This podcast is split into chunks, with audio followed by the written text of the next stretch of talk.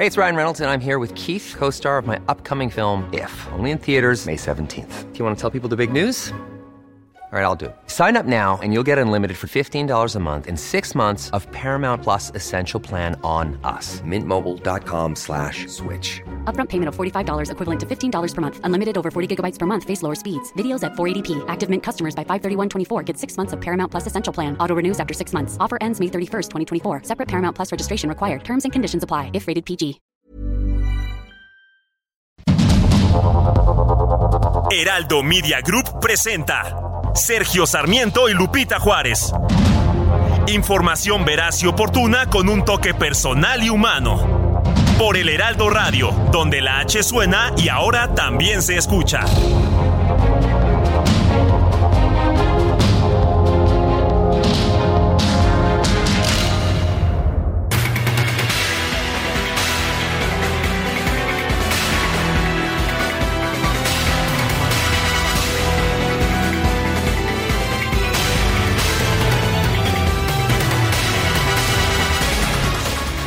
Son las 7 de la mañana en puntísimo. Guadalupe Juárez y Sergio Sarmiento ya estamos listos para llevarle toda la información desde Guadalajara. Sí, nos encontramos en la Feria Internacional del Libro de Guadalajara. Ya nos conoce usted, somos lectores empedernidos y la verdad es que hemos estado muy a gusto aquí en esta feria, la segunda más importante de todo el mundo y la primera en libros en español.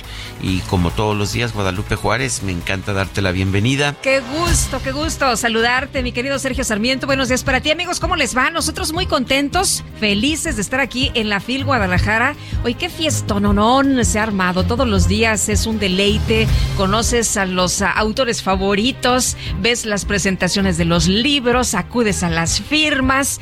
Muy emocionante, sin duda alguna. Siempre es muy bonito. Sí. Y lo sorprendente es que 800 mil personas se calcula que visitan esta Expo Guadalajara durante la Feria Internacional del Libro de Guadalajara. Esto es el número que se espera para, para este año. Y nosotros también muy contentos de estar transmitiendo en esta hermosísima cabina del Heraldo Radio. Muchas gracias a nuestros compañeros aquí en Guadalajara, en Guadalajara del Heraldo, que pues Sergio siempre nos consienten. Pues qué bueno que lo hagan, que lo hagan. Nos lo merecemos, Guadalupe, pero ¿sabes qué? Dicen que ya tenemos que ¿Ah, ponernos que a trabajar. Ah, Vamos a un resumen de lo más importante que tenemos esta mañana de martes 29 de noviembre del 2022. Con 62 votos a favor y 48 en contra, las Comisiones Unidas de Puntos Constitucionales, Reforma Política Electoral y Gobernación y Población aprobaron en lo, en lo general y en lo particular el dictamen de reforma constitucional en materia electoral. Aprobado en lo general y en lo particular el dictamen de la iniciativa con proyecto de decreto por el que se reforma, adiciona y deroga diversas disposiciones de los artículos de la Constitución Política de los Estados Unidos Mexicanos en materia de reforma política electoral bueno, cabe señalar que Morena y sus aliados defendieron la propuesta al argumentar que se busca un costo menos caro de la democracia y de la operación del Instituto Nacional Electoral, pero, pero, la oposición insistió que solo se busca influir en el resultado de las elecciones. Este martes hay que estar atentos, se discute el dictamen en el Pleno. Anoche al exterior de la Cámara de Diputados, jóvenes integrantes de la Alianza Ciudadana Unidos organizaron una velada rosa en defensa del INE. Diputadas y diputados, estamos aquí en una velada rosa, porque las juventudes de hoy sabemos reconocer que para, que que la democracia sea efectiva se requiere tiempo, que nuestro voto tiene consecuencias para bien y para mal, pero hoy que apenas comenzamos a ver los resultados de este largo proceso democrático que hemos tenido en México, nos quieren regresar al modelo autoritario del pasado. Este lunes el presidente Andrés Manuel López Obrador se reunió en Palacio Nacional con Tom Vilsack, el secretario de Agricultura de los Estados Unidos, para abordar el tema de la prohibición del maíz transgénico. El secretario Tom Vilsack adelantó que el gobierno de Estados Unidos podría considerar acudir al Tratado de Libre Comercio de Norteamérica, el TEMEC, si no logra una resolución favorable a una disputa sobre el maíz transgénico con nuestro país. El canciller Marcelo Ebrard dio a conocer que ya se analizan los temas que se tratarán en la cumbre de líderes de América del Norte, esta reunión a la que asistirá el presidente de los Estados Unidos, Joe Biden, y también el primer ministro de Canadá, Justin Trudeau. Bueno, perdón, entonces decía yo que estamos preparando la cumbre y estamos tratando, la cumbre va a ser en enero, entonces estamos tratando de tener claros en cada uno de los campos más importantes como puede ser este, la agricultura es muy importante, son todas las exportaciones y importaciones de México, cuáles son las decisiones o los puntos en los que. Un tema es este que dices, pero pues ya hay otros muchos. Marcelo Ebrard indicó que esta semana se conocerá la fecha en que se realizará en Lima la cumbre de líderes de la Alianza del Pacífico, en la que el presidente López Obrador entregará la presidencia pro tempore a su homólogo peruano Pedro Castillo. La Suprema Corte de Justicia de la Nación ordenó al presidente Andrés Manuel López Obrador enviar al Senado en máximo 30 días naturales sus propuestas de candidatos a consejeros de la Comisión Federal de Competencia Económica. Las balaceras registradas ayer por la mañana en Nuevo Laredo, Tamaulipas, dejaron una pérdida de alrededor de 100 millones de pesos debido al cierre de comercios, escuelas, suspensión de la red del transporte público, así como afectaciones a las importaciones aduaneras y al transporte terrestre comercial. Esto según la Federación de Cámaras Nacionales de Comercio de Tamaulipas. Y la tarde de ayer, vecinos de la colonia del Valle, en la alcaldía Benito Juárez, en la Ciudad de México, reportaron disparos en la zona, así como presencia policíaca. Se trató de un ataque directo contra un hombre que fue herido de bala y trasladado al hospital de Joco. El juez que lleva el caso contra el exsecretario de Seguridad Pública, Genaro García Luna, decidió que la fecha para comenzar el juicio en su contra se aplazará para el 17 de enero de 2023, debido a que el 9 de enero próximo los 400 potenciales del jurado van a llenar los, los, los candidatos al jurado van a llenar los cuestionarios de selección. Bueno, ¿y se acuerda usted de Edgar Valdés Villarreal, mejor conocido como la Barbie? Cuando lo detuvieron, mucha gente pues eh, le prestó atención a este sujeto fortachón que se reía y sonreía ante las cámaras. Y bueno, hasta un libro hay, ¿no? De qué se ríe la Barbie. Bueno, el narcotraficante Edgar Valdés Villarreal, mejor conocido como la Barbie, quien cumplía una condena de 49 años en una prisión de máxima seguridad en Florida, en los Estados Unidos, ya no figura como reo bajo custodia de las autoridades federales. Esto de acuerdo con los resultados de búsqueda de la Agencia Federal de Prisiones. La policía de la Ciudad de México anunció el decomiso de aproximadamente 50 kilogramos de cocaína en un compartimento secreto de un automóvil conducido por un hombre de 61 años en calles de la alcaldía Álvaro Obregón. Según la Secretaría de Seguridad Ciudadana, la venta de la droga hubiera representado una ganancia estimada de 11 millones de pesos impresionantes las fotos, ¿no? De cómo estaban empaquetaditos ahí, pues, todos estos kilos de droga.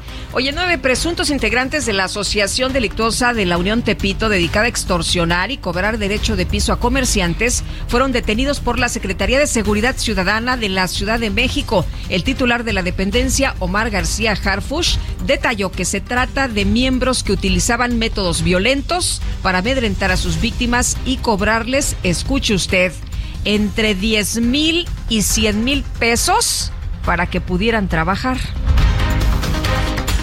El gobernador de Hidalgo, Julio Menchaca Salazar, informó que se han recuperado más de 90 millones de pesos como parte de los recursos económicos extraordinarios desviados en el esquema conocido como la estafa siniestra que involucra a 13 ediles de la entidad. El dirigente nacional de Morena, Mario Delgado, aseguró que durante la marcha por los cuatro años del gobierno del presidente Obrador, López Obrador, pudo constatar la molestia que los comentarios del senador Ricardo Monreal han causado en la población. Lo único que te puedo decir ayer y que fue una sorpresa eh, para mí es que ese tipo de manifestaciones generan un gran rechazo entre los simpatizantes de este movimiento. Ayer la gente estaba verdaderamente irritada con los comentarios del senador Real, se lo digo de buena lid, sin ninguna intención, es que ese tipo de actitudes la gente lo registra y no lo perdona. ¿La gente o los compañeros de Morena? Bueno, Delgado adelantó que va a proponer al presidente Andrés Manuel López Obrador una segunda y última movilización para septiembre de 2024, antes de que concluya su sexenio que llamó la Marcha de la Despedida. Habitantes y turistas de la isla de Holbox, allá en Quintana Roo, reportaron a través de redes sociales un fuerte incendio que consumió al menos dos hoteles. La gobernadora del estado, Mara Lezama, reportó que una persona resultó herida y que la situación se controló. La Secretaría de Salud del Estado de Durango anunció que se mantiene la cifra de 13 personas fallecidas por meningitis aséptica. El número de contagios ascendió a 68. Y durante su comparecencia ante Comisiones Unidas de Cultura y Cinematografía y de Radio y Televisión de la Cámara de Diputados, la titular de la Secretaría de Cultura, Alejandra Frausto, rechazó que exista abandono al cine mexicano aseguró que nadie la pondrá en contra del cineasta Guillermo del Toro pero para nosotros es importante que se lleven a cabo los Arieles. No, ellos tienen los mecanismos a través de las convocatorias del IMCINE para acceder a estos recursos, como todos los festivales, pequeño, grande, eh, proyectos culturales, ahora hay un mecanismo claro y transparente para acceder a esto. Ellas tenían un EFICINE, eh, tienen el apoyo de la Secretaría de Cultura para poderlo hacer en los recintos, para poder contar con los recursos del Estado para llevar a cabo una ceremonia tan importante como es el reconocimiento. Peyton Gendron, de 18 años, autor del ataque armado en un supermercado de Buffalo, en Estados Unidos, que ocasionó la muerte de 10 personas el, el, pasado mes de mayo, se declaró culpable de todos los cargos imputados por las autoridades de Nueva York. Esto podría significarle una sentencia de cadena perpetua. Un eh, eh, general iraní Escuche usted, reconoció que más de 300 personas han muerto en las protestas que sacuden al país desde finales de septiembre y que están encabezadas en la mayor parte por mujeres, jóvenes y menores de edad. Se trata de la primera información oficial sobre víctimas en dos meses. Y en información deportiva, el aficionado que invadió la cancha del estadio Lusail durante la segunda parte del juego entre Portugal y Uruguay con una bandera del movimiento LGBT podría ser castigado hasta con seis meses de cárcel y pagar una multa de alrededor de 3 mil reales, equivalente a 15 mil pesos. El presidente López Obrador recibió en Palacio Nacional a los ganadores del Premio Nacional del Deporte 2022. Entre los galardonados estuvieron la Selección Nacional de Kayak Femenil, la K4, el nadador Jesús Hernández, el boxeador Julio César Chávez y Sergio Checo Pérez, quien no asistió a la premiación por otros compromisos. Este, este, martes arranca la tercera y última jornada de la fase de grupos de la justa mundialista, con la definición de las selecciones nacionales que avanzan a los octavos de final en los sectores A y B.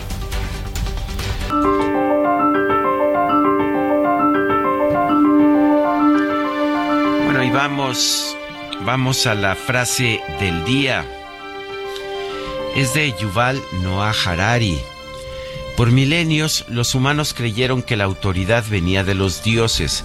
Entonces, en la era moderna, el humanismo gradualmente cambió la autoridad de las deidades a la gente. Yuval Noah Harari. ¿Eso porque está de moda el humanismo?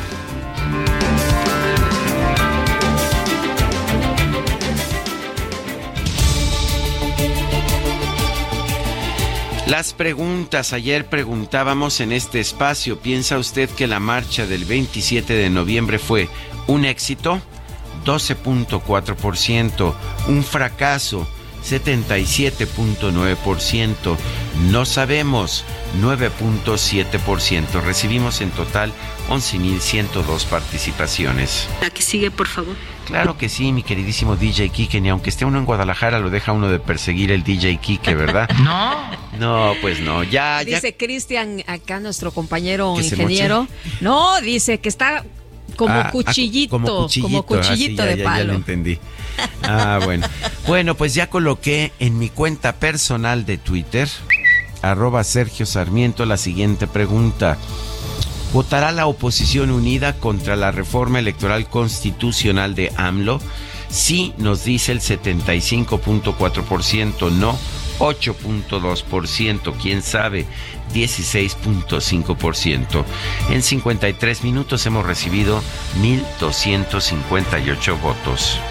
Lo mejor de México está en Soriana. Aprovecha que el aguacate está a solo 21.80 el kilo. O lleva manzana red a granel a 34.80 el kilo. Y papa blanca a 27.80 el kilo.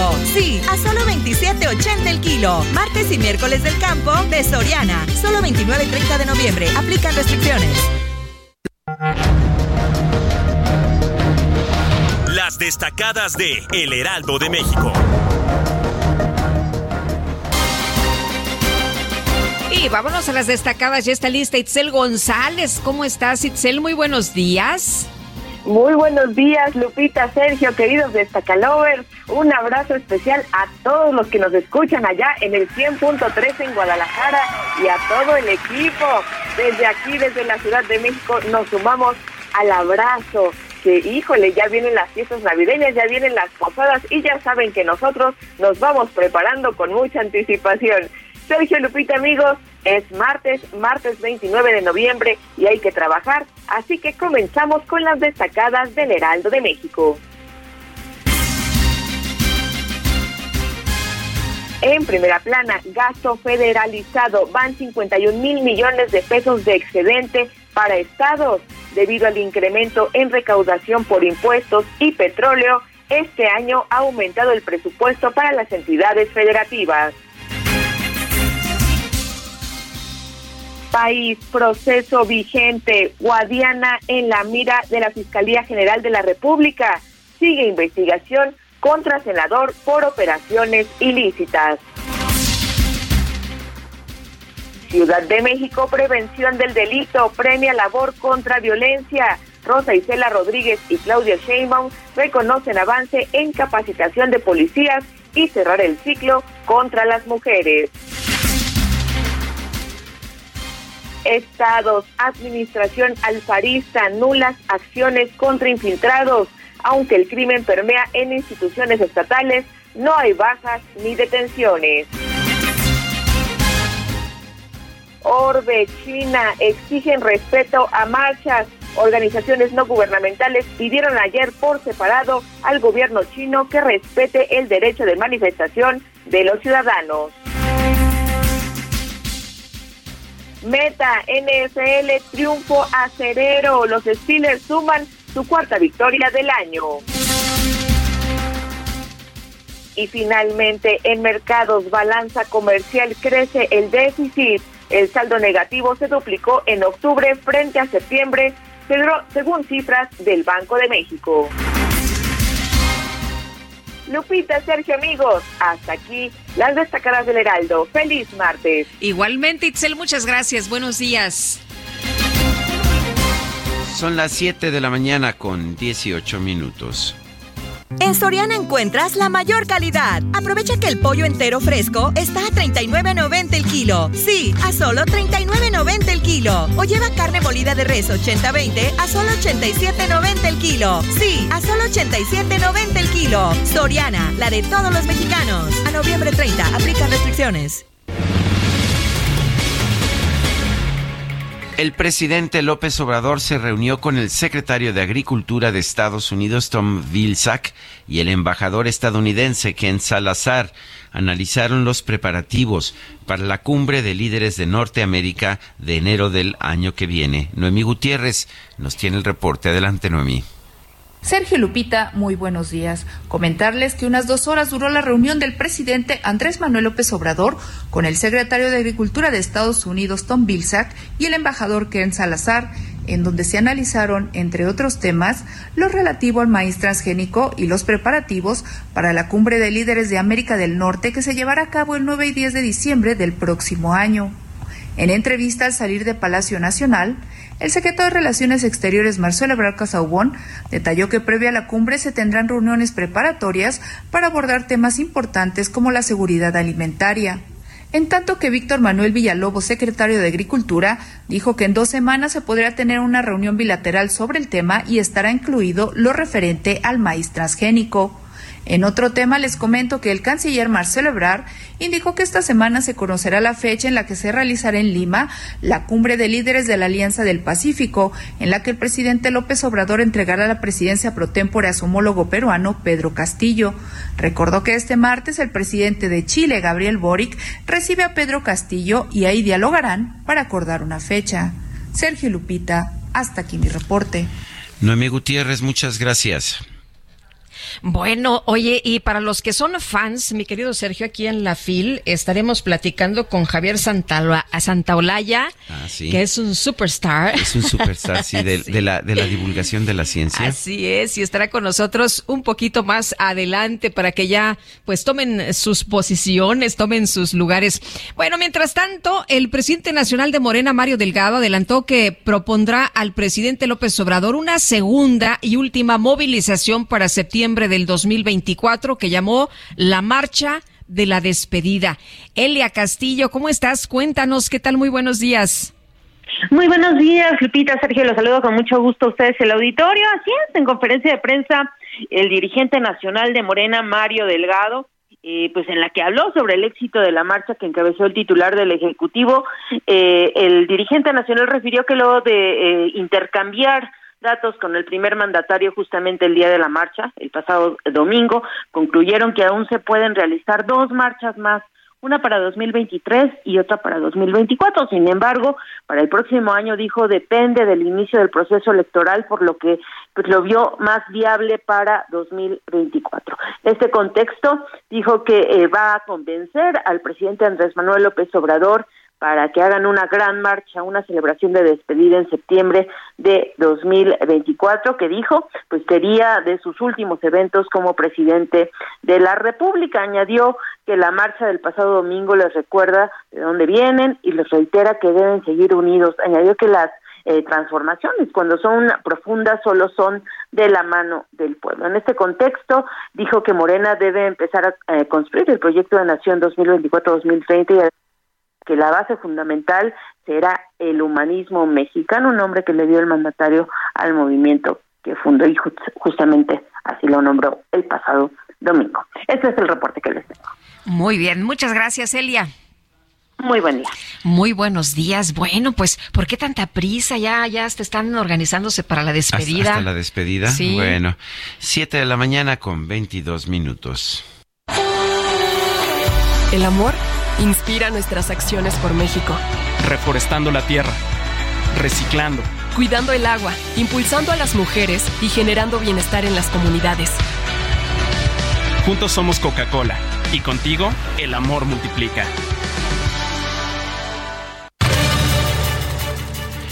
Y vamos a las calles de la Ciudad de México. Israel Lorenzana, adelante.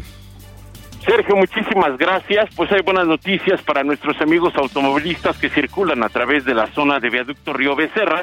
Y es que desde las 5 de la mañana se quedó atorada la caja de un tráiler al cruce con Nebraska. Y bueno, pues han trabajado ya los elementos de la Secretaría de Seguridad Ciudadana para poder sacar esta caja que transportaba motocicletas y que quedó prácticamente destrozada. Esto en carriles centrales del viaducto con dirección hacia la zona de Tlalpan. Para nuestros amigos que vienen de San Antonio, encontrar todavía una larga fila de vehículos. Hay que, por supuesto, anticipar su paso. La buena noticia es que ya han quitado esta caja, la han puesto en carriles laterales, pero aún así todavía hay una larga fila de vehículos. Hay que armarse de paciencia y, por supuesto, salir con minutos de anticipación. El sentido opuesto también con carga vehicular, pero esta fluye a buena velocidad con dirección hacia la zona de San Antonio o bien para nuestros amigos que se incorporan a Revolución, a Patriotismo o hasta Periférico. Sergio Lupita, la información que les tengo. Muchas gracias, Israel. Hasta luego.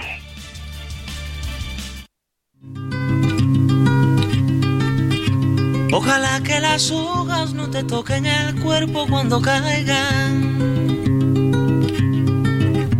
para que no las puedas convertir en cristal Este pasado 29, bueno, este 29 de noviembre estamos festejando el cumpleaños de Silvio Rodríguez. Nació el 29 de noviembre de 1946. Empezamos con Ojalá.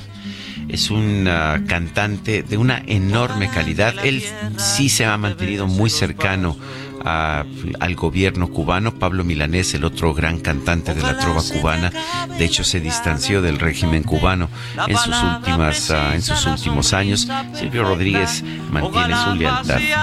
Eh, pero bueno, vamos a una pausa y regresamos. Silvio Rodríguez. Un disparo de Continuamos con Sergio Sarmiento y Lupita Juárez.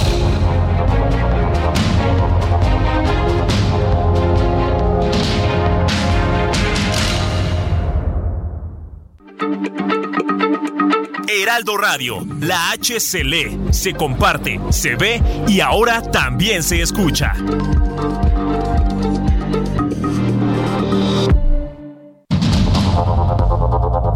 Continuamos con Sergio Sarmiento y Lupita Juárez por el Heraldo Radio.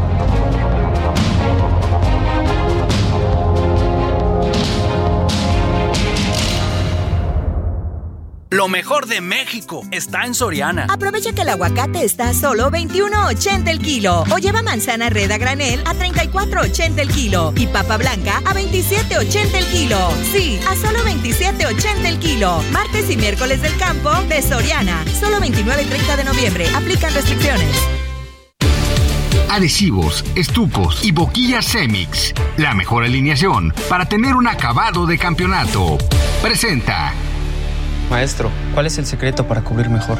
El secreto está dentro. ¿Dentro de mí, maestro? No, dentro de este empaque de aplanado Semix. Sé un campeón con Semix, que te ofrece la mayor variedad en adhesivos para instalar pisos y en estucos para aplanar paredes. Adhesivos, estucos y boquillas Semix. Bien pegado, bien seguro.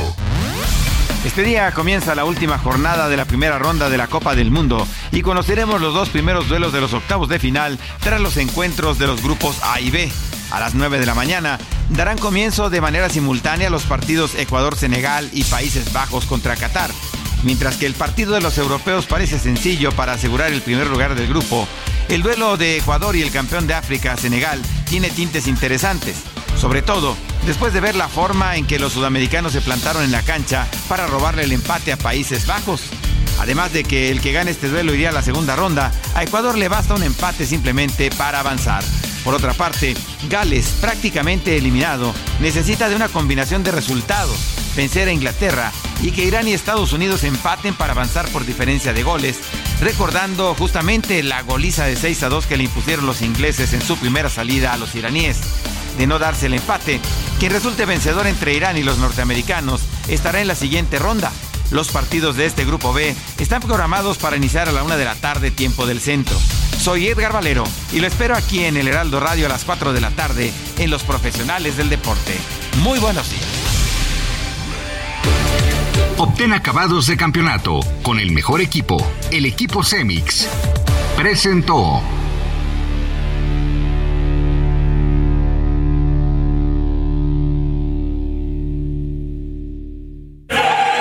La nueva promo del buen mes de Total Play está impresionante. Porque es una promo que sí es promo.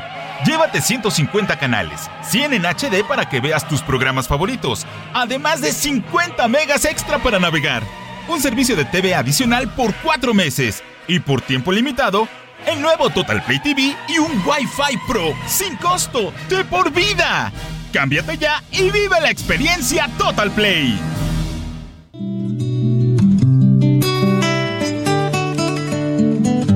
Estoy buscando una palabra en el umbral de tu misterio. ¿Quién fuera Alibaba? ¿Quién fuera el mítico Simba? ¿Quién fuera un poderoso sortilegio? ¿Quién fuera encantador? Escuchando música de Silvio Rodríguez, este cantante cubano, nacido el 29 de noviembre de 1946, está cumpliendo 76 años. Desde muy joven eh, participó, eh, participó en los inicios más bien del régimen cubano eh, y lo hizo como educador, como dibujante, como escritor, como compositor. su carrera musical la inició como conductor de televisión, después se integró al grupo de experimentación sonora que dirigía Leo Brauer, este gran guitarrista cubano. con el tiempo se fue distinguiendo como solista, como cantante, como cantautor, se ha convertido en uno de los referentes de la música cubana, de la trova cubana, junto con Pablo Milanés. ¿Y tú te aventabas estas en la guitarra? Eh, algunas. Sí. Algunas de Silvio, sí. ¿Qué tal? ¿En las peñas? En las peñas, por supuesto. Me parece muy bien. ¿En tu época de trovador? En mi época de trovador. bueno, bueno. Pues sí, algo, algo sé. Oye, nos dice Patricia, hola, buenos días amigos, ¿cómo están? Están en la Feria del Libro, ¿cierto? Pues mando todos mis saludos afectuosos desde Tequisquiapan a ustedes y a todos los del equipo de trabajo, como siempre. Muchas gracias. Y cierto, estamos en la FIL de Guadalajara. Dice otra persona, buen día Sergio y Lupita, los saludo desde la ciudad de Irapuato, me llamo Jesús Ramos, diario los escucho en la aplicación. De allá son las fresas, ¿no? Sí, claro las ricas y deliciosas fresas de Irapuato. Bueno, no sé, comenta el señor Flores de Metepec en el Estado de México, ¿qué tal? Buenos días Sergio y Lupita, los mejores comunicadores actuales. Ahora entiendo por qué estamos como estamos. Para una marcha de mal gusto, más de un millón de personas y para la Feria Internacional del Libro, apenas 800 mil personas. A mí me parece un número muy importante de personas que han venido a esta feria del libro, Sergio, y se dice que muchas de muchas personas no leen en, México y la verdad de las cosas es que uno viene aquí y se sorprende de desde eh, eh, libros eh, infantiles y chavitos que vienen no muy muy jovencitos, muy chiquitos a la feria del libro y nos hemos encontrado escritores que empezaron a venir cuando eran niños a la feria del libro y ahora están firmando pues sus obras. Sí, Eso me parece maravilloso. Este lunes fue avalado el dictamen de reforma electoral constitucional por las Comisiones Unidas de Reforma Política Electoral puntos constitucionales y gobernación de la Cámara de Diputados. En comisiones se requiere una mayoría simple pero el asunto es distinto ya en el Pleno. Eh, Cintia López Castro es diputada federal por el PRI, secretaria de la Comisión de Gobierno y Población de la Cámara de Diputados. Cintia, eh, diputada Cintia López Castro, gracias por tomar nuestra llamada. ¿Cómo estuvo la discusión? ¿Y se votó finalmente en, líneas partidistas? Querido Sergio, Lupita, muy buen día a ti y a todo tu auditorio que además ha estado súper pendiente de esta discusión de reforma electoral. Les platico un poco. El día de ayer tuvimos comisiones unidas de gobernación y población, eh, de reforma electoral y de puntos constitucionales.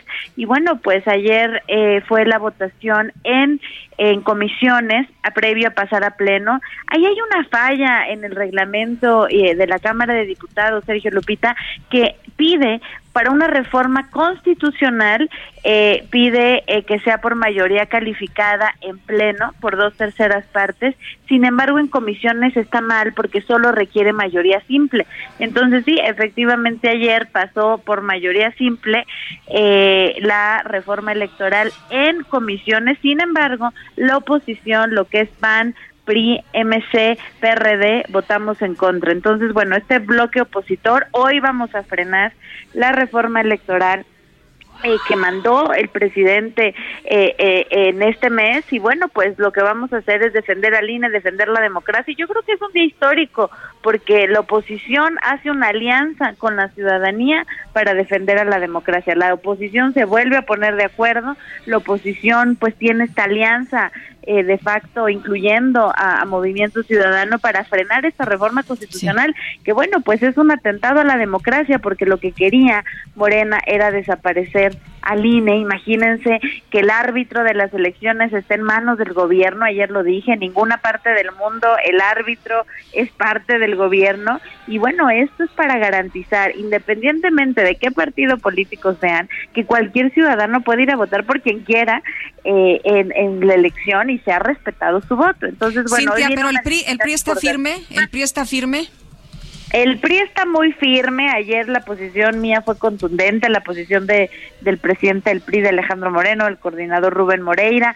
Los 69 votos del PRI vamos en contra de la reforma electoral y en contra de cualquier plan B, eso es también importante, que quieran atentar contra, contra la democracia. Eh, pero los planes B que han estado, pues que han estado planteando serían planes B que la oposición no podría detener, ¿no es así? Sí, sin embargo, bueno, para hacer las reformas fuertes y verdaderamente modificar al INE era la reforma constitucional que eh, Morena necesita 58 votos. Para la reforma se requerían 334 votos. En la oposición en total entre el PAN, PRI, MC, PRD tenemos, si no me fallan los cálculos, 224 legisladores. Morena, Verde y PT tienen 276.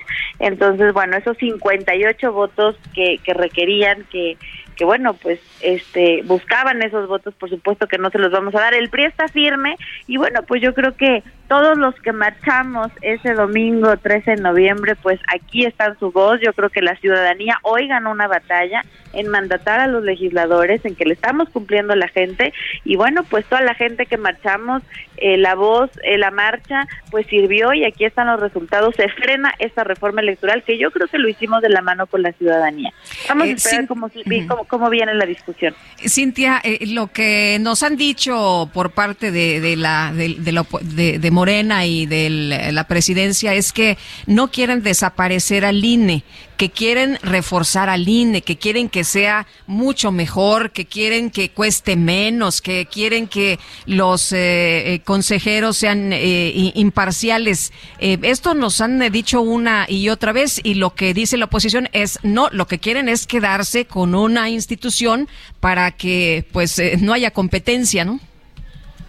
Bueno, es, es como si a una jefa de familia que nos escuchan, no, bueno, pues le quitan la casa, le quitan la custodia de los niños y, y, le, y le quitan este el dinero para comprar el, súper, pues obviamente le están dejando sin nada, ¿no? Entonces es exactamente lo mismo. Entonces, bueno, aquí les platico un poco lo que querían hacer con el INE. A ver, primero, a mi generación, ¿no? Nos tocó votar, yo cuando voté por primera vez a los 18 años y a muchos de los que nos escuchan, ya había un en ese entonces IFE fuerte, ¿no? Entonces tu voto se respetaba. A muchas generaciones atrás les tocaba que las organizaciones eran eh, eh, organizadas por la Secretaría de Gobernación y no había una credencial de elector y había duda en las elecciones. Yo no viví ese régimen, este, yo viví un régimen democrático. Lo que buscaba esta esta reforma era, eh, por supuesto, tocar al INE, desaparecer al INE porque lo querían transformar en un instituto superditado a la Secretaría de Gobernación. Eh, querían que la Secretaría de Gobernación en su idea inicial tuviera el padrón de electores, lo cual era verdaderamente, bueno, ni en el fútbol el árbitro es del mismo país de cualquiera de los dos que juegan, ¿no? Entonces, eso que querían hacer. Dos, querían que los consejeros electorales, imagínense eso, en vez de ser especialistas en la materia electoral como lo son ahora, que sean electos eh, eh, pues por la ciudadanía. Sin embargo, pues quién tiene la fuerza política Morena, quién tiene la mayoría hoy Morena. Entonces, ¿por quién serían electos? Pues por Morena. Tres, le quieren cortar todo el presupuesto. A ver, si no tenemos un instituto fuerte, con recurso propio, que puedan estar de manera autónoma, pues entonces los quieren superditados al gobierno y querían desaparecer, imagínense eso, a todos los organismos, las autoridades locales, por ejemplo, el Instituto Electoral de la Ciudad de México, el Instituto Electoral de Quintana Roo, todos los institutos electorales de los estados los querían desaparecer, al igual que el Tribunal Federal Electoral. Entonces, que no nos mienta Morena, esta reforma iba directito a desaparecer al INE y por eso es que, bueno, marchamos el 13 de noviembre y dijimos el INE no se toca porque con lo que no se pueden meter es con el árbitro de nuestra democracia porque entonces se acaba la democracia en este país y ahí sí no les cuento. Cintia, eh, una pregunta, ¿cuáles son los tiempos? Hoy se somete a discusión. ¿Significa esto que se vota mañana, se vota el jueves o van a apresurar el procedimiento?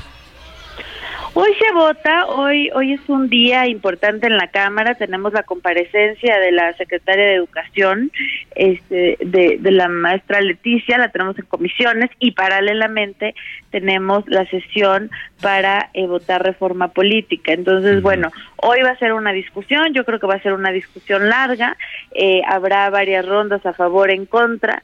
Eh, Morena sigue buscando, ¿no? Sigue buscando canales para sacar votos, pero ya la oposición ha sido contundente, que no se los vamos a dar. Y pues yo creo que podrá ser hoy en la noche, no sé si llega hasta la madrugada, eh, y quedaría eh, votado en contra el día de hoy. Como, como se vota en contra en lo general, como no van a tener los votos, pues ya no hay reservas, no se discute en lo particular, entonces bueno, se discute en lo general, queda en contra, se rechaza la reforma electoral que mandó el presidente, de las tres reformas que ha mandado, pues esta es la segunda que se rechaza después de la reforma eléctrica, y lo que quiere Morena es mañana este que entre las eh, la propuesta del ejecutivo para para reformar algunas leyes secundarias este en materia electoral que es lo que le llaman ellos el plan B para lo que ellos necesitan mayoría entonces bueno pues vamos a tener sesión hoy sesión mañana pero hoy quedaría rechazada la reforma electoral en Cámara de Diputados bueno, Cintia López Castro, diputada federal por el PRI, gracias por conversar con nosotros esta mañana. Gracias, Sergio. Gracias, Lupita. Un abrazo a todos y toda la gente que fue a marchar. No fue en vano. Muchas gracias. Gracias, buenos días. Bueno, y ya escuchó usted esta iniciativa del presidente López Obrador, que fue aprobada ayer en comisiones y que es turnada hoy en pleno, pues plantea la creación del Instituto Nacional de Elecciones y Consultas, el INEC. Para ser avalada, esta reforma requiere de una mayoría calificada de 334 votos. Morena y los aliados, que son el Verde y el PT, juntan 276 votos, por lo que requieren de 58 diputados de la oposición para aprobarla. Lo que hemos estado escuchando es que la oposición va junta. Vamos a ver, ¿no? Al ratito, en la discusión, a ver, a ver cómo están las cosas. La alianza de la oposición junto con los legisladores de Movimiento Ciudadano suman 224 legisladores y si votan todos, bueno, pues se bloquea, se bloquea esta reforma. Los de Morena y aliados aprobaron ayer en comisiones el dictamen de reforma electoral que pues eh, es la iniciativa que ha presentado el presidente Andrés Manuel López Obrador. El ex líder de los grupos de autodefensa de Michoacán, Hipólito Mora Chávez, resultó ileso tras un atentado a balazos. En esta agresión, sin embargo, murieron dos personas. Tenemos a Hipólito Mora, ex líder de estos grupos de autodefensa, en la línea telefónica. Don Hipólito, eh, gracias por tomar nuestra llamada. Cuéntenos exactamente qué pasó. No, este, gracias a ustedes por llamarme y pues aquí estamos firmes todavía a pesar de, tanto problema que se me presenta. quiero decirle por favor que no le escucho muy bien, como que le falta algo de volumen. Ah, este, ¿me escucha mejor así? Sí, y este y pues el sábado pasado desafortunadamente eh, pasó algo que por mucho tiempo he tratado de evitar, pero pues como que no los tengo muy contentos y de todas maneras me, llegan y me llegan y ya eh, he tenido que participar en varios enfrentamientos en contra de mi voluntad. Yo quisiera que ya viviéramos en paz, pero no se ha podido. Eh, llegan caminando a mi huerta eh, como, como a las 11 de la mañana y, y empieza ahí el enfrentamiento. Este, los que llegaron más cercanos a nosotros fueron dos dos que iban en una moto se metieron a mi propiedad y le quitaron la moto a uno de los que andaba trabajando conmigo y, y en esa fue la que llegaron. Y fueron los que los únicos que llegaron más cerca a nosotros los otros estaban más retirados todavía. Y y ahí se dio el enfrentamiento y fue donde quedaron muertos dos, dos personas uno de ellos ex militar.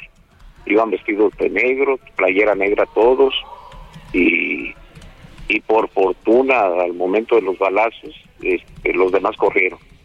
Huyeron entre entre la huerta y, y yo di parte a, a las autoridades de lo que acababa de pasar y me fui a mi casa y los esperé. Llegaron y y este y eh, tuvimos que declarar tres de los escoltas y yo cuatro y después fueron al levantamiento de las armas perdón, de las de los cuerpos.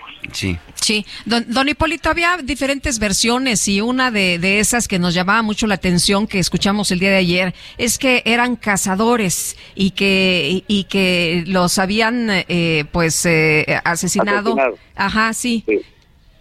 Sí, este, yo vi también muchas notas de esas, pero son personas que pertenecen a cárteles, que, que suben eso para tratar de que el gobierno me dicte alguna orden de aprehensión o algo. No lo va a hacer, ¿por qué? Porque hay la evidencia. He participado en otros enfrentamientos y a veces no nada más se llevan las armas, se llevan también los cuerpos de su gente, se los llevan, los desaparecen. Y en esta ocasión cuando veo que de los demás sicarios corren y estos mueren, yo inmediatamente le digo a los muchachos, vámonos, vámonos, vámonos, aunque hay riesgo de que le roben las armas y cuando venga la autoridad no las encuentre, le dije, pero vámonos, le dije, porque nos van a llegar muchísimos aquí y no tenemos dónde protegernos, algo, algún concreto, algo así fuerte. Y, y nos tuvimos, tuve que correr ese riesgo de, de, dejarlas, de dejarlos armados ahí lo que sinceramente no pensé es en tomarles fotos, porque pues, en un momento de eso no crean que puede uno pensar con, con agilidad.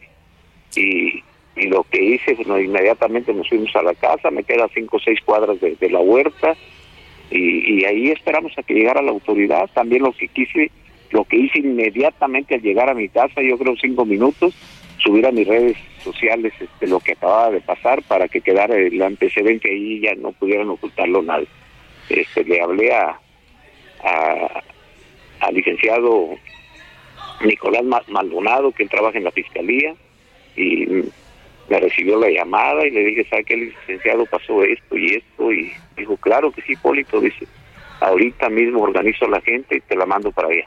Y sí llegaron de todos los niveles, ya con una licenciada, la licenciada Mirna, agente del Ministerio Público, y, y ya cuando mandé a uno de los muchachos con ellos a la huerta para que vieran los cuerpos, ya estaban desarmados. Es más, hasta los zapatos les quisieron quitar, pero como que ya no tuvieron tiempo. Como que querían llevarse hasta los zapatos de ellos porque le alcanzaron a quitar a uno.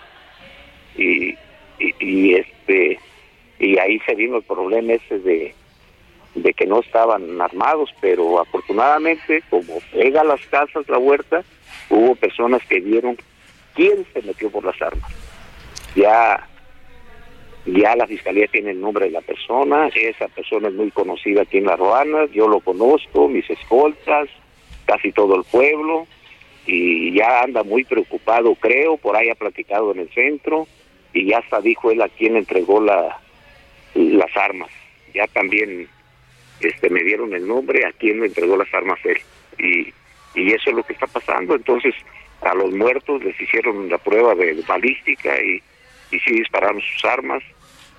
Este, eh, iban, eh, iban, iban directo contra usted o, o, sí. pudo haber sido sí iban sí, directo sí, contra usted. Sí pues llegaron con nosotros el, los de la moto llegaron a, a unos 10 metros de, de distancia. Los uh -huh. vi bien no traían capucha ni nada eran personas que yo no conocía ni los muchachos. Los muchachos los conocían porque en la, en la calle se los habían encontrado creo. Y este porque yo les pregunté después oye ¿y esos cuates este los conocían Dice, no, no son de aquí, dice, pero nosotros los llegamos a ver en la calle con los sicarios y, y este, y, y uno de ellos, ex militar, uno de los muertos, ex militar, desertó, lo andaban buscando ya, no sé cómo hizo y entró de policía municipal, no sé en qué municipio, eso ya, eso lo aclaró ya la oficialmente la fiscalía.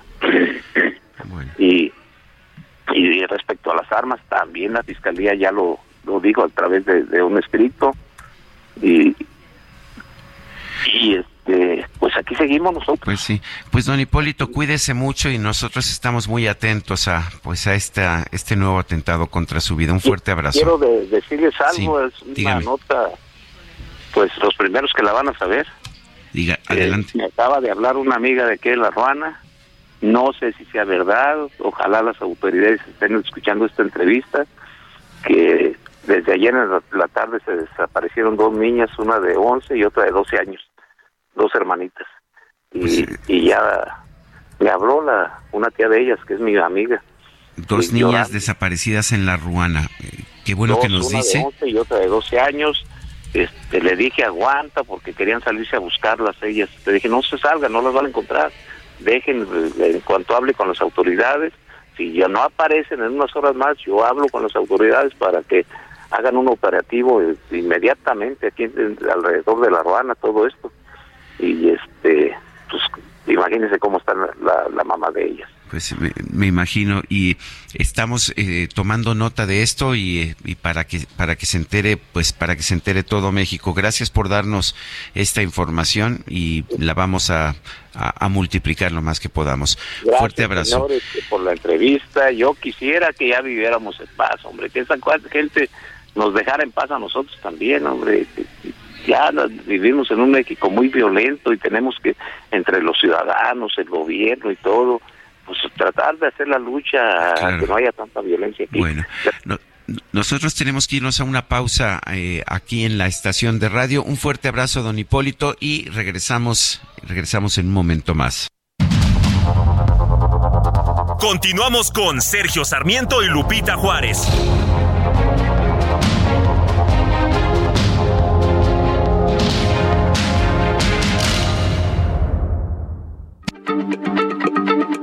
Heraldo Radio, la H se lee, se comparte, se ve y ahora también se escucha.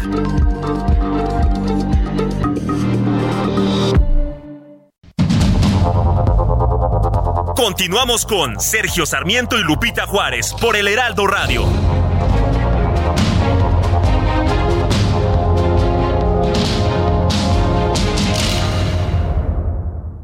Heraldo Televisión, ahora también por Sky HD. Toda la programación de Heraldo Televisión a través del canal 161 de Sky HD. Noticias, deportes, entretenimiento, gastronomía y mucho más. Heraldo Televisión, en todo el país, ahora también por Sky HD.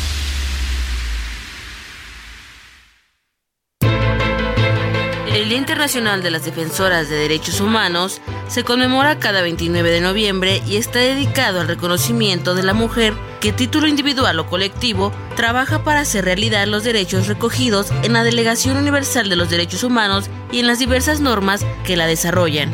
Esta fecha fue declarada durante la primera consulta internacional de mujeres defensoras que se realizó en Colombo en el 2005.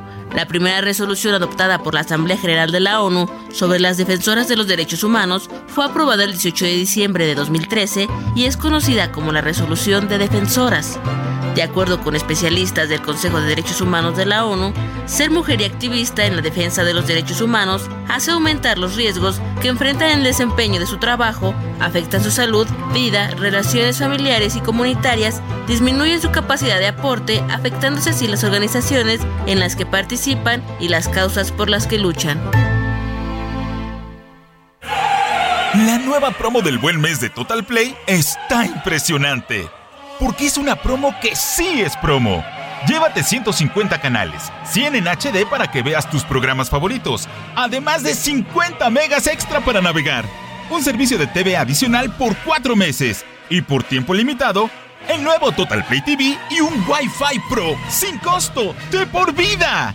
Cámbiate ya y vive la experiencia Total Play. Me recuerdas el prado de los soñadores. El muro que nos separa del mar si es de noche. Tú me recuerdas sentada ciertos sentimientos que nunca se sabe que traen en las alas. Si vivos o muertos si vivos o muertos.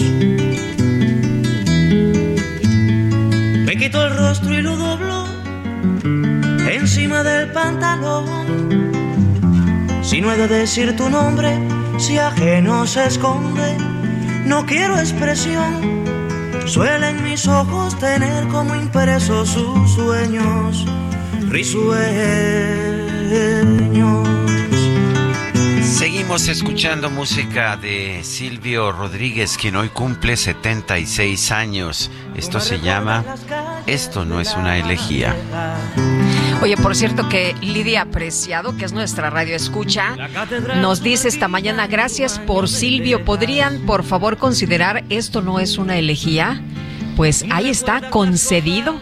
No sé, las ventanas donde los cantores nocturnos cantaban. Dice otra persona, buen día Sergio Lupita, si AMLO ganó con 30 millones de votos, yo esperaba por lo menos el 5% en la marcha. Me decepcionó nuevamente Manuel Carranza. Y Helios Torres dice, se me hace raro que una diputada del PRI hable de defender al INE y hablar de democracia cuando su partido era juez y parte en las elecciones. Son las 8 de la mañana con cuatro minutos. Nuevo Laredo regresó a la normalidad tras la situación de riesgo que se vivió durante la madrugada de este lunes. Carlos Juárez nos tiene el reporte. Adelante, Carlos. Hola, ¿qué tal? Sergio Lupita, muy buenos días, un gusto saludarlos. Así es, después de la jornada de violencia registrada durante la madrugada y mañana del día de ayer lunes, la ciudad de Nuevo Laredo regresa a la normalidad.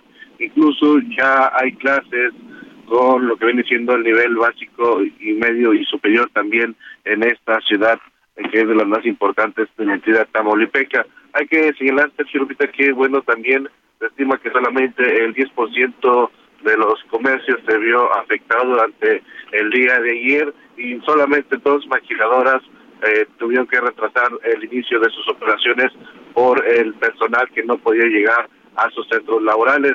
Hasta el momento, Sergio Lupita, se desconoce el saldo oficial de los enfrentamientos registrados el día de ayer. Ninguna dependencia, ni la Sedena, ni Seguridad Pública ha informado si hubo personas muertas durante estos hechos violentos. Hay que manifestar que eh, se habla de una persona detenida, sin embargo, hasta el momento se desconoce su identidad. Por lo pronto, no se ha reportado ninguna nueva situación de riesgo en esta ciudad fronteriza. Sergio Lupita, en la información. Bueno, muchas gracias Carlos Juárez por este reporte. Muy buenos días. Buenos días y están con nosotros aquí en la cabina, mi querido Sergio, dos personas con las que vamos a hablar de un diccionario que es el diccionario de mexicanismos propios y compartidos. Está Concepción Compani, lingüista, miembro del Colegio Nacional. ¿Cómo estás, Concepción? Bienvenida, buenos días. Hola, buenos días, encantada de estar con ustedes. Muchísimas gracias por su interés. Y también Gonzalo Celorio, director de la Academia Mexicana de la Lengua. Gonzalo, qué gusto, muchas gracias, bienvenido. Gracias a ustedes por recibirnos. Pues primero, eh, lo que quisiera preguntar es, ¿qué es eh, esto de, eh, de, los mexicanismos? ¿Cómo podemos definir los mexicanismos? Bueno, en rigor un mexicanismo sería aquella voz o aquella acepción que se usara mayoritariamente en México y no se usara mayoritariamente en ningún otro país. Pero si este fuera el criterio que hubiéramos aplicado para la elaboración de este diccionario, el diccionario tendría unas cuantas páginas nada más, sí. porque no hay correspondencia entre las fronteras lingüísticas y las fronteras políticas, de manera tal que muchas voces y acepciones que se usan predominantemente en México y que nos caracterizan son compartidas por algunos otros países hispanoparlantes. Sí, de hecho veo, veo que muchas de las voces están indicadas como supranacionales. Sí. Quiere decir que se usan aquí, pero se usan en otros lugares. Sí, el diccionario es un diccionario diferencial, que uh -huh. significa que hemos hecho un contraste, bueno, es un diccionario colaborativo, colectivo, realizado a lo largo de 10 años por la Comisión de Lexicografía de la Academia Mexicana de la Lengua, de la cual soy miembro de número y comisión que tuve el honor de presidir por todos estos años y algunos anteriores. Bien, un diccionario diferencial eh, decidimos establecer un contraste estricto contra el español castellano, uh -huh. pero integrar que nos hacía similares que compartíamos con Hispanoamérica. Y esas son las marcas Supran eh, que tiene eh, la, el diccionario. Entradas, sí. sí, porque algo como bien dice Gonzalo, fronteras políticas, fronteras geográficas no corresponden. Somos herederos de tradiciones históricas, de herencias históricas, de divisiones políticas históricas. Y, por ejemplo, todo Centroamérica comparte muchísimo con nosotros o nosotros con Centroamérica uh -huh. para no. Porque eran formábamos parte del virreinato de la Nueva España e incluso palabras que son mexicanismos como machote del náhuatl para indicar un molde, un formato, una forma. Hemos eliminado el latinismo forma y molde, los latinismos forma y molde por machote, eso llega a Venezuela también. Entonces eso es lo que hemos marcado como supran nacional, que es una abreviatura. Qué, bonita es la lengua y qué bonito es que, todos podamos hablar de la misma forma, pero eh, decías, Gonzalo, eh, sobre las voces empleadas en México, pero eh, que son inexistentes en, en, otras partes. Por ejemplo, eh, se habla de cuatro tipos de registros inexistentes en el español peninsular. Por ejemplo, tenemos palabras padrísimas como, bueno, padrísimas. Como esa, esa, esa misma, como esa que acabas de decir. O como el agandalle, apapachar, chipil, itacate. Exacto. Entonces, bueno, hay cuatro tipos de mexicanismos. Uno son de exclusividad. O sea, no aparecen en España y pueden no estar en Hispanoamérica. Hay un índice final de mexicanismos nuestros y de nadie más. Entonces, si algún mexicano se quiere sentir orgulloso de su mexicanidad, puede hablar todos los días con los 5.000 mexicanismos que no son de nadie más. Eh, como ñoño, por ejemplo. Eh, aplicado, un niño aplicado, un alumno aplicado es español general también es de México, claro, compartimos más con el mundo general hispanohablante, pero si quieres ser mexicano dirá un alumno ñoño. Oye, ah, Sí, el, el, hay palabras que son, digamos, que tienen un origen castellano y que sin embargo tienen un sentido especial aquí en México, como alberca, por ejemplo. En España es piscina, en Argentina es pileta. Aquí nada más se pone que es supranacional y se remite a piscina. Esa es, esa es la forma en que se define. Sí, vamos a ver. Eh, en algunos casos hemos hecho una definición sinonímica, ese es el caso. Sí. Em, hay un criterio lexicográfico técnico que si tienes una definición sinonímica muy generalizada, como piscina, la mayoría de los países, eh, pileta, Argentina, Uruguay, alberca. sí, se usa piscina en todo, en todos lados. Y alberca se usa en México y se más o menos se entiende fuera de México también, pero solamente se usa. Exactamente. Entonces, hay un criterio lexicográfico que es la mejor definición es aquella que va a entender inmediatamente cualquier usuario, porque no hemos pensado solamente en usuarios mexicanos, hemos pensado, si bien este diccionario es un regalo de la Academia Mexicana de la Lengua, la sociedad mexicana, habrá usuarios Mm, más allá de ser mexicanos. Entonces, ese es un caso, pero hemos evitado también, mm, lo digo en la, en la introducción, hemos evitado hasta donde ha sido posible definiciones sinonímicas para no someter el español de México a un español diferente o más general. Por ejemplo, Catarina, tiene un sinónimo que también lo conocemos los mexicanos, que es mariquita, pero está definido con toda la extensión biológica y al final ponemos punto y coma mariquita, es decir, usted sepa que este es igual al otro. Pero hemos hecho un gran esfuerzo por evitar definiciones sinonímicas, excepto en casos donde el sinónimo es tan, extenso que, no, seamos económicos. Seamos económicos. Ahora, eh, también eh, hablan de construcciones que, tienen, eh, que tenemos en México con un significado integral. Por ejemplo, esto de leo, les, híjole, Cúbole, ¿no? muchísimas, sí, efectivamente, que son formas muy coloquiales y muy frecuentes en el habla de México.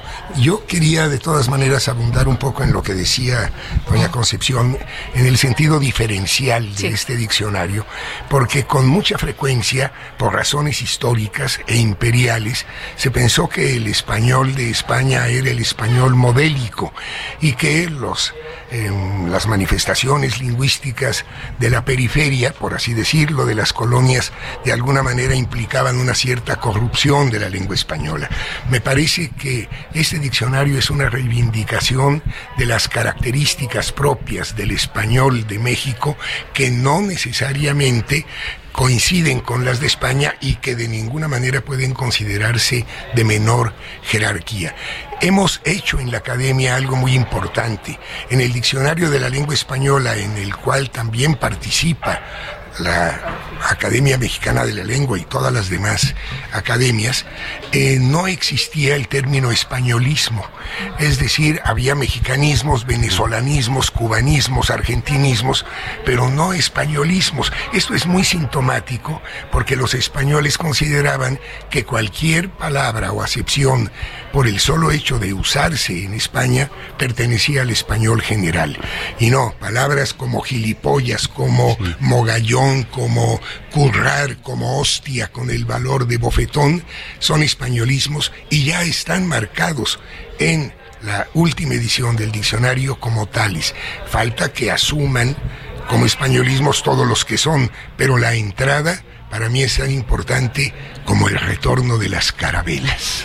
Bueno, ya algo que, retomando esta idea de Gonzalo, lo que hace una institución como la academia es otorgarle, darle carta de naturaleza, naturaleza de autoridad a nuestros propios usos lingüísticos.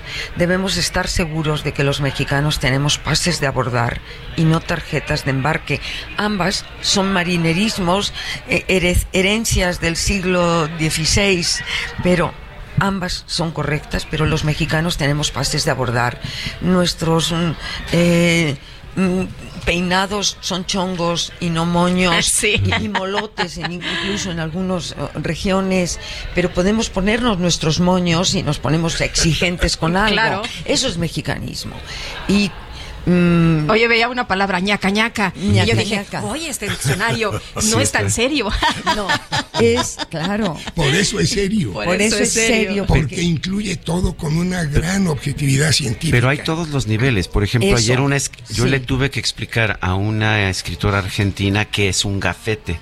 Claro. Y ahí lo tienes. Me dice, no, bueno, es que para mí esto es una credencial. Exacto. Y ahí lo tienes. Aquí y escarapela se llama en otras partes. En otras partes. Es decir, hemos hecho un trabajo rigurosísimo, pero hemos querido incorporar la lengua española no vive solo en, el registro culto, vive en la oralidad, vive en la intimidad, vive en los múltiples registros que cualquier hablante tiene a lo largo de un día y hemos hecho un esfuerzo por recoger esos múltiples registros, darles, otorgarles carta de naturaleza decir esto es lo normal para México, eso es el sentido de normativo, y eh, hemos hecho un marcado fino sociolingüístico. Usted sepa que si usa ciertas palabras, pues van a poner cara de extrañeza si las dice en una conferencia, pero se, sonreirán si la dice en la intimidad. Entonces, bueno, hemos hecho un gran, gran esfuerzo. En eso,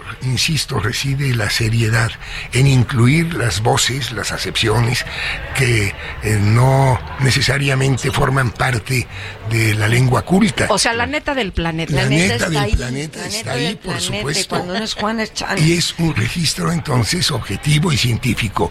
No es un diccionario que se haya subordinado en ningún momento a ningún criterio puritano extralingüístico. absolutamente. Bueno, algún español alguna vez dijo, es que ese diccionario parece un diccionario de obscenidades.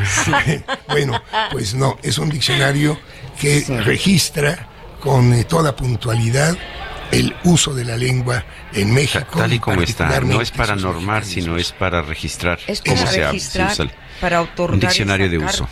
es un diccionario de uso para otorgar carta de naturaleza, para estar seguros de que nuestro español está en pie de igualdad de los otros muchos españoles y por supuesto compartimos más que lo que nos es propio. pero están haciendo el trabajo que hizo María Moliner para el español peninsular. Para el español peninsular, sí. Muy, bien.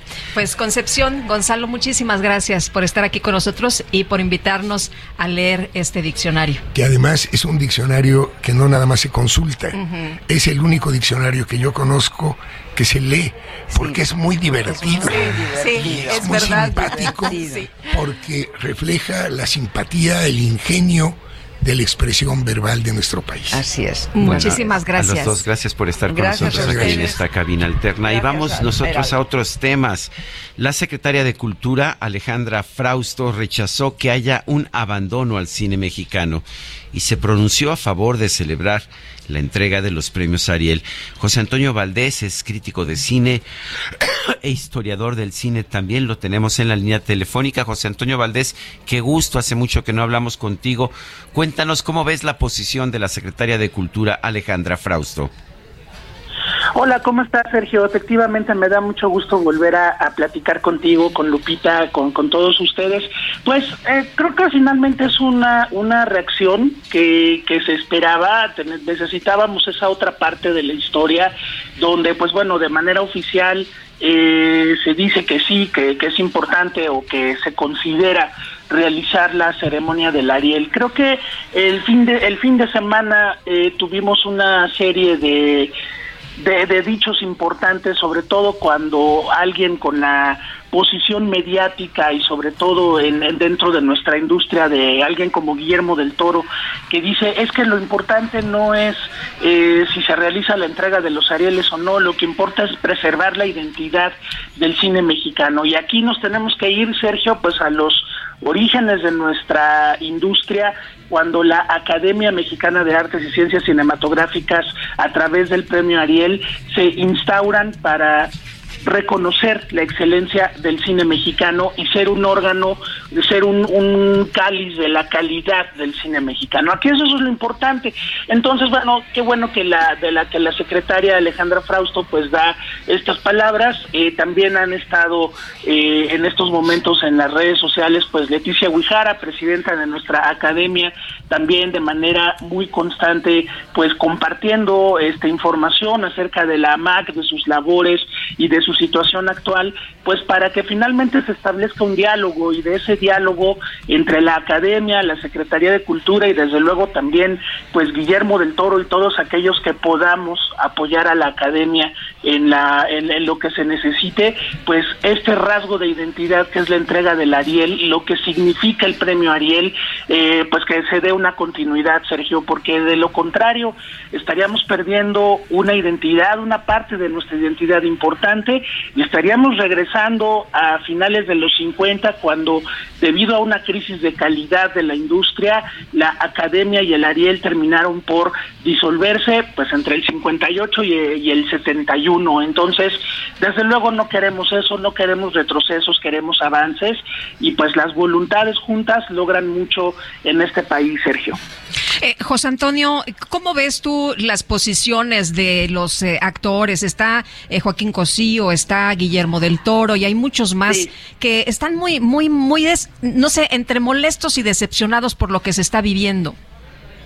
Claro, porque es un es un síntoma de, descomposición del tejido social de la industria del cine. Por eso es muy importante que se levanten estas voces y muchas otras voces que tendrían que levantarse, pero bueno, cada quien hace lo que puede cuando puede y según lo que puede, ¿no? Entonces, me, me parece muy importante que las voces tanto de, del ramo de actores como de otros de otros sectores importantes de la industria reconozcan que finalmente eh, el perder o, el suspenderse en la entrega del Ariel es un signo de algo que puede ser todavía mucho más deplorable, que es pues ir perdiendo terrenos, ir perdiendo momentos y fragmentos de identidad del cine mexicano. Entonces, las reacciones no se iban a hacer esperar y sobre todo pues de personas como Joaquín Cosío o como el, o como Guillermo del Toro que han ganado el premio Ariel, eh, desde luego son gente que conoce y ama el cine mexicano y que también reconoce el trabajo que hace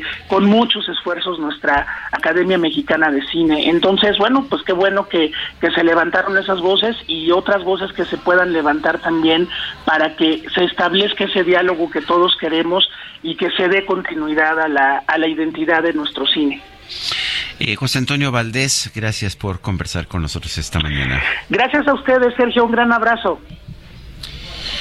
Son las 8 de la mañana con 22 minutos y tenemos más información. Sí, Sergio, tiene que ver eh, esta información con eh, este deceso de uno de los primeros actores de nuestro país, Héctor Bonilla que nos dicen no le gustaban los homenajes que le incomodaban y que siempre trataba de evitarlos, pero eh, hay que, recordar que se despidió eh, la familia, también sus amigos de Héctor Bonilla en Bellas Artes.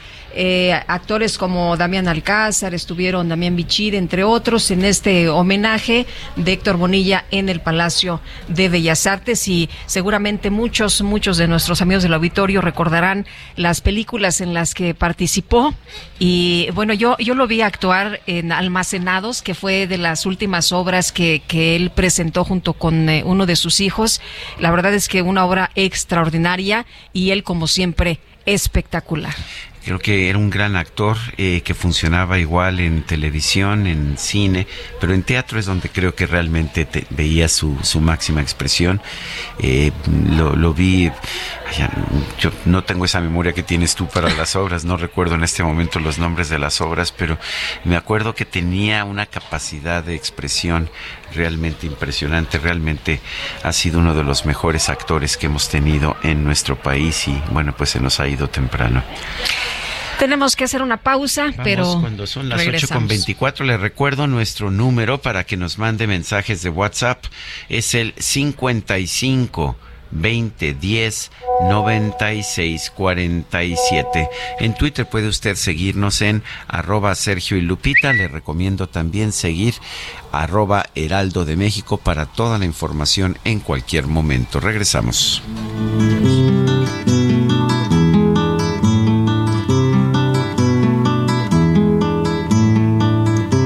Recuerdas las calles de La Habana Vieja catedral sumergida en su baño de tejas. Tú me recuerdas las cosas, no sé, las ventanas donde los... Continuamos con Sergio Sarmiento y Lupita Juárez.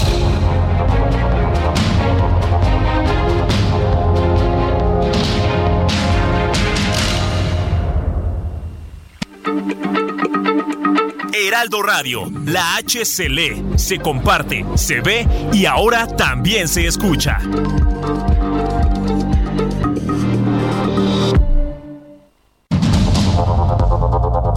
Continuamos con Sergio Sarmiento y Lupita Juárez por el Heraldo Radio.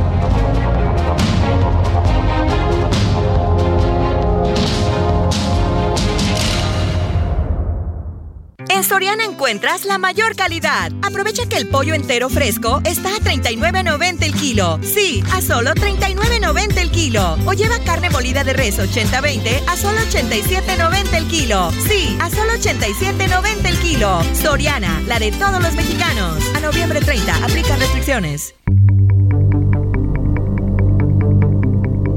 Jaque Mate con Sergio Sarmiento.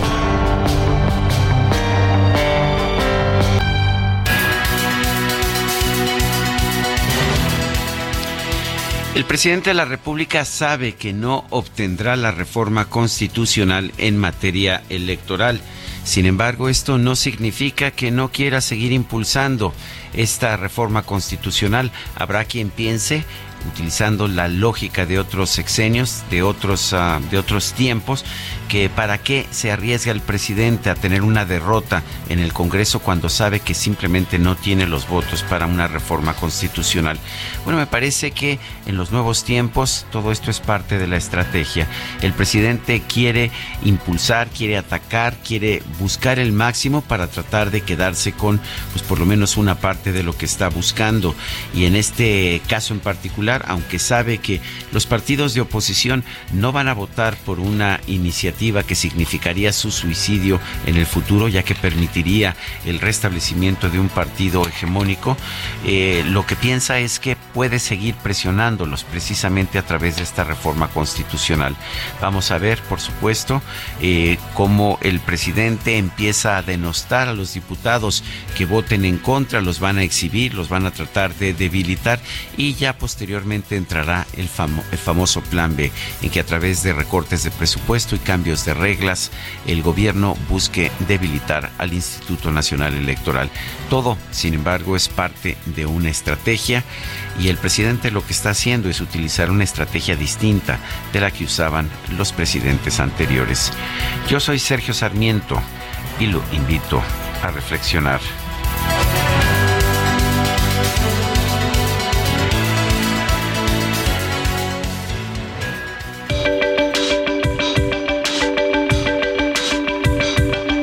Sergio Sarmiento, tu opinión es importante. Escríbele a Twitter en arroba Sergio Sarmiento.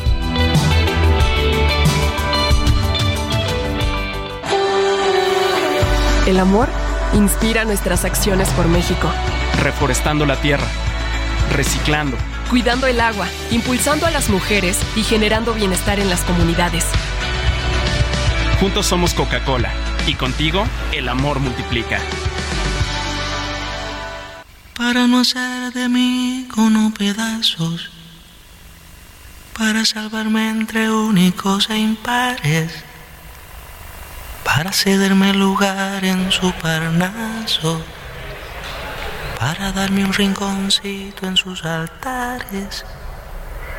Me vienen a convidar a arrepentirme, me vienen a convidar a que no pierda.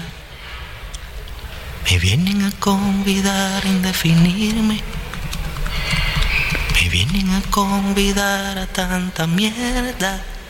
Yo no sé lo que es el destino. Caminando fui lo que fui. Haya Dios que será divino. Yo me muero como viví. Yo me muero como viví. Yo me muero como viví.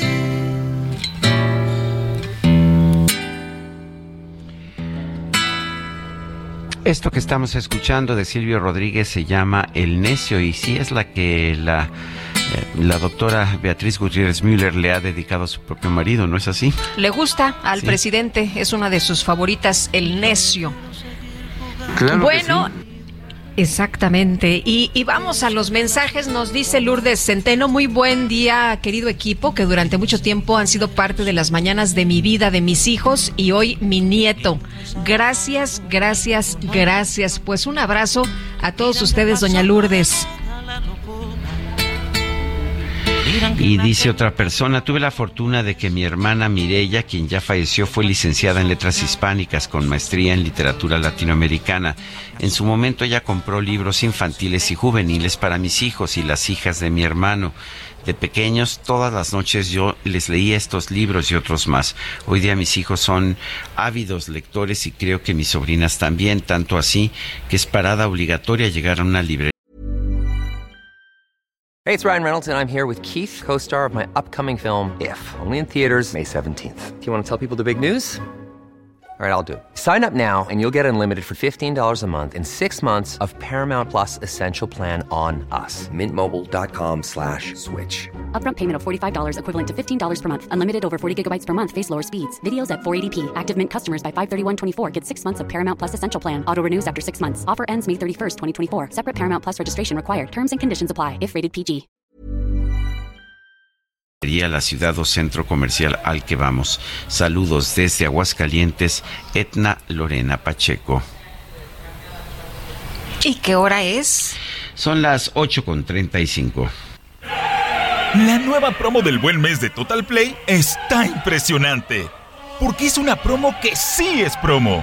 Llévate 150 canales, 100 en HD para que veas tus programas favoritos, además de 50 megas extra para navegar, un servicio de TV adicional por 4 meses y por tiempo limitado, el nuevo Total Play TV y un Wi-Fi Pro sin costo de por vida. Cámbiate ya y vive la experiencia Total Play. El Químico Guerra. Con Sergio Sarmiento y Lupita Juárez. Químico Guerra, ¿cómo te va? Buenos días. Sergio Lupita, les presento la cusachita. ¿Saben lo que es la cusachita? En, yo no. ¿Se, se acuerdan que había hablado yo, yo de la perescodita, verdad? Un, eh, un mineral que aumenta muchísimo la eficiencia de las celdas fotovoltaicas. Pues ahora científicos del Instituto de la India de Tecnología en Indore han propuesto una nueva forma de fabricar celdas solares basadas en la cusachita. ¿Qué es la cusachita? Es un óxido de cobre con bismuto. Es cobre, bismuto y eh, cuatro de oxígeno. Es raro, pero que tiene propiedades verdaderamente extraordinarias. se descubrió originalmente en Okoyama, en Japón, y ahora los hindús o indios la están eh, convirtiendo en una celda fotovoltaica mucho más eficiente.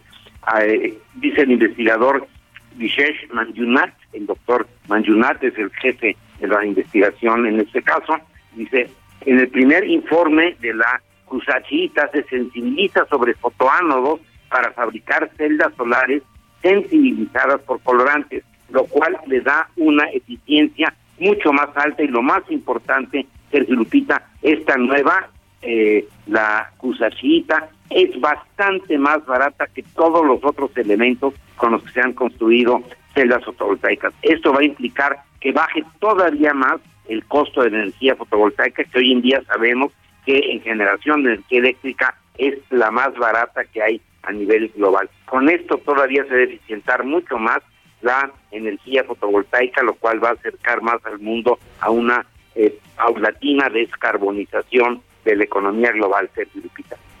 Muy bien, muchas gracias, Químico. Muy buenos días. Buenos días. Bueno, son las 8 con 38. Vamos, a, vamos con información que se publica hoy en el Heraldo de México. Adelante. senador Armando Guadiana, su familia y su empresa minera continúan en la mira de la Fiscalía General de la República por la probable comisión de delitos de operaciones con recursos de procedencia ilícita, falsificación de moneda y delincuencia organizada. De acuerdo con documentos ministeriales en poder de este diario, continúa vigente la averiguación previa en contra del legislador morenista por el estado de Coahuila, que inició a finales de 2012 la extinta Subprocuraduría Especializada en Investigación de Delincuencia Organizada ante la presunción de actividades ilícitas en los procesos de extracción de las minas de carbón. La carpeta contra Guadiana se mantiene actualmente enlistada y con estatus vigente en la Fiscalía Especializada en materia de delincuencia organizada de la Fiscalía General. Los documentos atestiguan que el senador y su hermano José Luis fueron señalados como objetivos criminales identificados y se giró una orden de presentación el 27 de noviembre de 2012. El senador se presentó voluntariamente ante la extinta Procuraduría General de la República el 10 de enero de 2013 donde le informaron de la investigación en su contra por dichos delitos. La averiguación previa contra Armando investiga nexos entre su empresa Materiales Industrializados, propietaria de una concesión minera para la extracción de carbón en la región de Sabinas, Coahuila, con el cártel de los Zetas, pues presuntamente permitió que ese grupo criminal explotara los terrenos que amparan sus permisos federales. Informes en la Fiscalía confirman que la Unidad de Inteligencia Financiera ha dado seguimiento a las operaciones presuntamente irregulares. Redacción Heraldo Media Group. Muchas gracias y son las 8 de la mañana con 40 minutos. Vamos a un resumen de la información más importante. En Soriana encuentras la mayor calidad. Aprovecha que el pollo entero fresco está a 39.90 el kilo. Sí, a solo 39.90 el kilo. O lleva carne molida de res 80-20 a solo 87.90 el kilo. Sí, a solo 87.90 el kilo. Soriana, la de todos los mexicanos. A noviembre 30, aplica restricciones. El subsecretario de Prevención y Promoción de la Salud, Hugo López Gatel, confirmó que México recibió 4 millones de dosis de la vacuna cubana Abdala y la calificó como altamente efectiva. Como también se dio a conocer el sábado inmediato pasado, tuvimos ya la recepción de más de 4 millones de dosis de la vacuna cubana Abdala, una vacuna altamente efectiva que estaremos utilizando en distintos esquemas de refuerzo de la población adulta. Y en el Heraldo Radio, Hipólito Mora, el ex líder de los grupos de autodefensa, alertó que desde ayer en la tarde desaparecieron dos niñas en La Rana, allá en Michoacán. Me acaba de hablar una amiga de aquí en La Rana, ojalá las autoridades estén escuchando esta entrevista, que desde ayer en la tarde se desaparecieron dos niñas, una de 11 y otra de 12 años, dos hermanitas. Que le dije aguanta porque querían salirse a buscarlas ellas. Le dije no se salgan, no las van a encontrar. Dejen, eh, en cuanto hable con las autoridades, si ya no aparecen en unas horas más, yo hablo con las autoridades para que hagan un operativo eh, inmediatamente aquí alrededor de la Ruana, todo esto. Y este, pues imagínense cómo está la mamá de ellas. La Secretaría de la secretaria de Bienestar Ariadna Montiel Reyes anunció que entre el 5 de diciembre y el 15 de abril de 2023 se realizará el cambio de la tarjeta ah, del bienestar al Banco del Bienestar para 852.929 derechohabientes de la pensión para el bienestar de las personas adultas mayores. La Organización Meteorológica Mundial informó que alrededor de 3.600 millones de personas tienen problemas de acceso al agua al menos durante un mes al año, una cifra que podría aumentar hasta más de 5.000 millones, esto para mediados de siglo.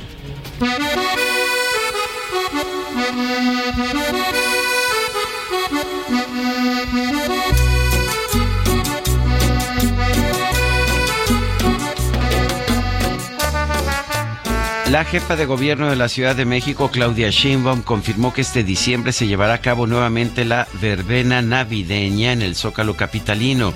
Si usted no tiene planes para fin de año, Los Ángeles Azules se van a presentar en Paseo de la Reforma la noche del 31 de diciembre. Amor, amor, amor. Amor, amor, amor. Quiero que me vuelvan a mirar. Lo mejor de México está en Soriana. Aprovecha que el aguacate está a solo 21.80 el kilo. O lleva manzana red a granel a 34.80 el kilo. Y papa blanca a 27.80 el kilo. Sí, a solo 27.80 el kilo. Martes y miércoles del campo de Soriana. Solo 29 y 30 de noviembre. Aplican restricciones. Mi querido Sergio, vamos a hablar de ciencia. ¿Ah, sí? Sí, pero no. ¿Ciencia seria o ciencia Muy seria, muy seria. Aunque no sé si sea seguro hablar del bosón de Higgs. No sé si es seguro hablar en esta cabina del tema. Javier Santolaya es, eh, eh, pues, eh, físico, ingeniero, doctor en física de partículas. Además, un superstar divulgador científico que está con nosotros esta mañana para presentarnos este libro que hace un bosón como tú en un Big, en- en un Big Bang como este. ¿Cómo estás? Qué gusto tenerte por acá. Muy buenos días. Buenos días, súper feliz de estar con ustedes. Un placer, de verdad. Bueno, y cuéntanos del Big Bang. A mí, a mí no me invitaron a la fiesta. Estabas invitado, de hecho, Ah, sí. todas tus partículas vienen de ahí. No podemos dejar de ser parte del universo y de hecho es una, una cosa que a mí me impresiona bastante y es que pues somos, somos el universo mismo, nuestras partículas vienen del Big Bang y por lo tanto creo que la esencia humana necesita incorporar estas ideas dentro de nuestra forma de experimentar la realidad porque pues bueno, la física es- engloba todo y el Big Bang es un momento muy importante del universo que dio lugar a todas las cosas que queremos llamamos. Así que no se puede vivir de, de espaldas al Big Bang como si no hubiera existido, porque es lo que nos ha traído aquí. Oye, dime una cosa, la curiosidad qué tan importante es para entender el universo, para saber de dónde venimos. Pues es todo, porque realmente es el motivo por el que, digamos, eh, los homínidos se levantaron, empezaron a caminar erguidos, la curiosidad nos llevó a imitar el fuego, la rueda, eh, la agricultura, todos los desarrollos que nos han llevado aquí. Eh, ahora tienes un micrófono delante, tienes auriculares, estamos transmitiendo a, todo México. Esto no habría sido posible sin la curiosidad. Entonces, ¿qué caracteriza al ser humano? Ese poder de, de generar curiosidad y transformarlo en conocimiento. Y eso es esencial, está en nuestra naturaleza, no podemos evitarlo, es parte de lo que somos y sin duda es, uno de los regalos de la biología, porque yo creo que la curiosidad es lo que... Una de las cosas que hacen que la, que la vida tenga sentido en el plano que, en el que vivimos, eh, en el plano humano de entender la realidad. Bueno, me parece maravilloso tu título. ¿Qué hace un bosón como tú en un Big Bang como este? Pero, pero yo no sé qué es un bosón. Cuéntame. Pues no- no- que no lo digas muy fuerte, que porque Porque es, puedo- peligro, es peligroso, Ah, es sí, peligroso. Si se crea un agujero negro o algo. bueno, las partículas se estudian en una rama de la física que se llama física de partículas, que es lo que yo hice. Buscamos clasificar el universo, entender de qué está compuesto. Y se ha visto que existen dos tipos de partículas en el universo. Por un lado están los eh, leptones, que son los que forman la materia, es decir, leptones y leptones, tú y yo somos un conjunto, eh, un saco de leptones que se creó en el Big Bang. Entonces puedes imaginar que los protones y los neutrones, los átomos son leptones. Y por otro lado están los bosones, que son las partículas de fuerza. En la teoría moderna las fuerzas no se producen de forma mágica en, el espacio. Como decía Newton, la manzana cae porque hay una fuerza de gravedad invisible que tira. En las teorías modernas ya no hay una fuerza invisible que tira, hay intercambio de partículas. La, la, electricidad, por ejemplo, es una fuerza muy cercana. Se produce porque se, se intercambian fotones. El fotón es un bosón, el gluón es un bosón, eh, todas las partículas de fuerza son bosones y aquí está nuestro querido bosón de Higgs, que es un bosón, por lo tanto pertenece a esa familia de partículas de fuerza. En el libro eh, hay un hay un señor ahí muy curioso, ¿no? Que está en una biblioteca y que nos habla precisamente, eh, nos va nos va dando como muchas pistas y nos va hablando de muchos personajes. Entre ellos está Newton, a quien acabas de, mencionar, pero es un, un, Newton que lo combinan por ahí con Hakuna Matata, con Star Wars, es decir, es, eh, lo, presentas de manera muy divertida. Sí, es un poquito el, el sello de mi trabajo. Yo siempre he intentado que la ciencia no riñe con la cultura popular y que se acerque a la gente yendo a su terreno. El, lenguaje de la física muchas veces es abstracto, es complejo y creo que la, la, física se acerca más a las personas cuando usan su lenguaje, se trabaja en sus términos, en su entorno, entonces mejor que hacer que la gente vaya a la física es mejor que la física vaya a ellos y por eso que creo que eh, era interesante mezclarlo con, con Pokémon, con Star Wars, con, con las cosas que, que a la gente le dan curiosidad con Marvel. Entonces hay muchas referencias, hay un lenguaje muy cercano y el intento de, de, bajar ese lenguaje para que sea pues eso. Eh, y este ejemplo que pones, estás en la calle, hace frío, llega una tormenta, ¿qué haces? pues depende, depende, depende. Pero sí, sí, es... Eh, son, tres opciones. Eh. Una de ellas es lo que haría Newton, eh, sí. ¿no? Sí, sí, sí, efectivamente. No, es un ejemplo porque Newton era una persona muy peculiar. desde luego que fue un genio, su cerebro funciona de forma diferente y ya se veía desde pequeño que era una persona que pues que tenía algo especial. En ese caso de la tormenta, eh, Newton una de las cosas que hacía cuando era muy pequeño ya era experimentar. Una persona muy curiosa, como decíamos antes, la curiosidad, fíjate dónde estaba. Eh, eh, recordemos que es el año 1600, por lo tanto estamos hablando de un mundo precientífico, donde se creía más en brujería que en las leyes de la física, y él, sin embargo, estaba obsesionado con cuantificar las cosas.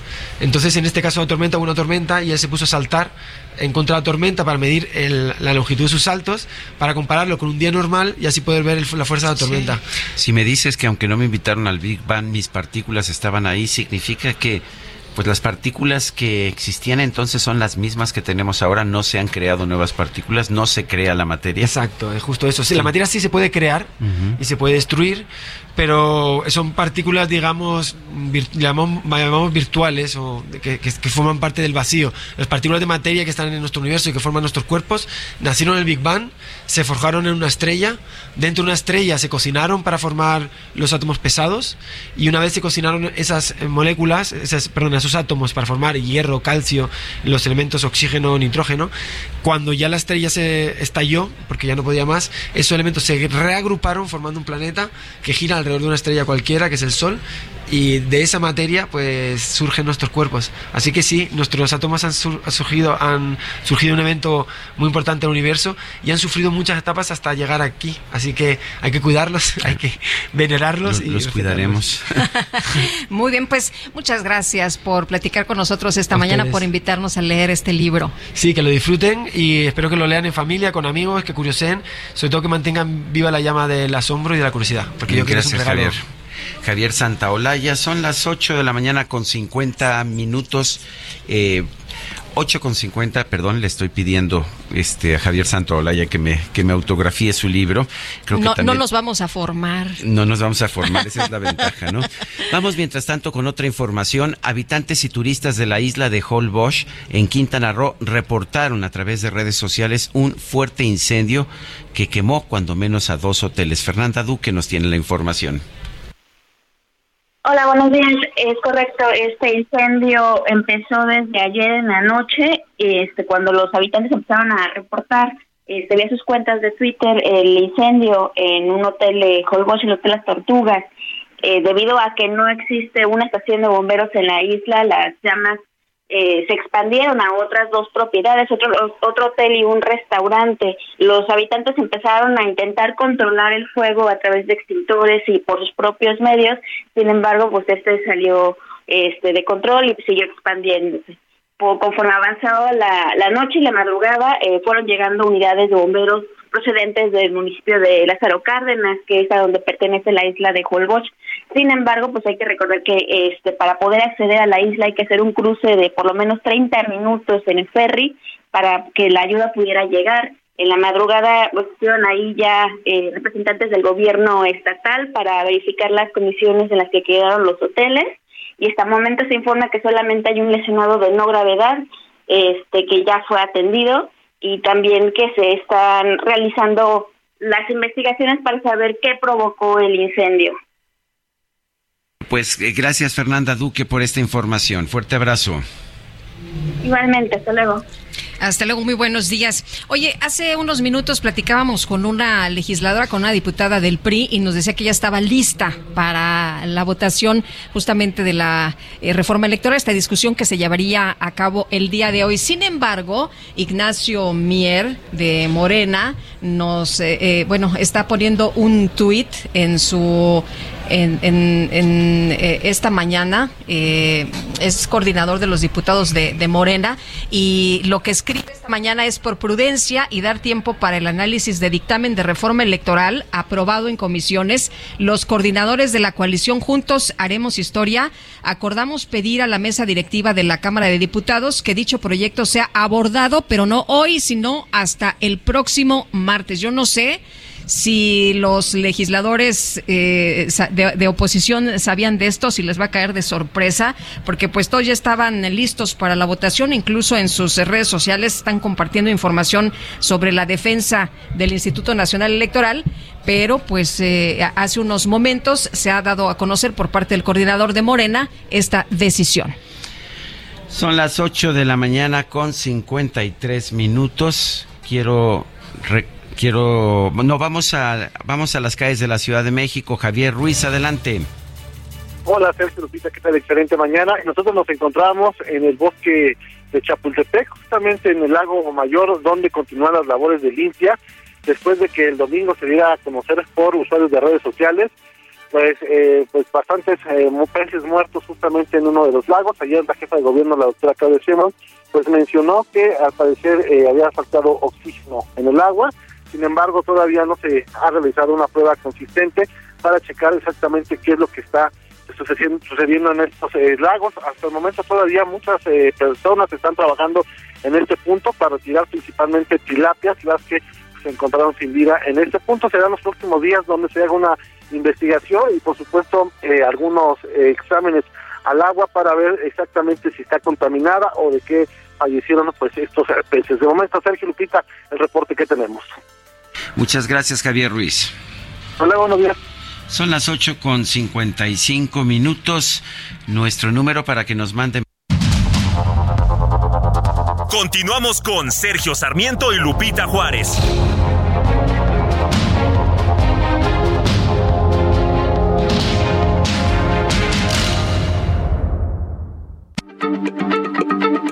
Heraldo Radio. La H se lee, se comparte, se ve y ahora también se escucha.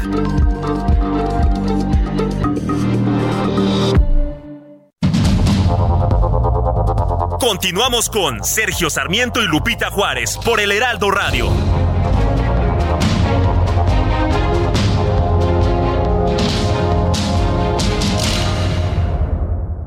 Lo mejor de México está en Soriana. Aprovecha que el aguacate está a solo 21.80 el kilo. O lleva manzana red a granel a 34.80 el kilo. Y papa blanca a 27.80 el kilo. Sí, a solo 27.80 el kilo. Martes y miércoles del campo de Soriana. Solo 29 y 30 de noviembre. Aplican restricciones.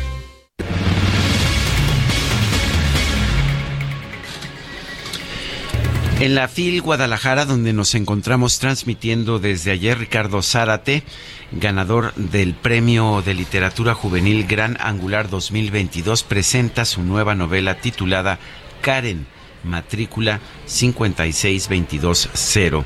Ricardo Zárate, escritor, está aquí con nosotros en la cabina que tenemos instalada en la Feria Internacional del Libro de Guadalajara. Ricardo, en primer lugar, felicidades por tu premio. Eh, segundo, cuéntanos de tu, de tu novela, Karen Matrícula 56220. ¿Qué nos, ¿Qué nos dice esta novela?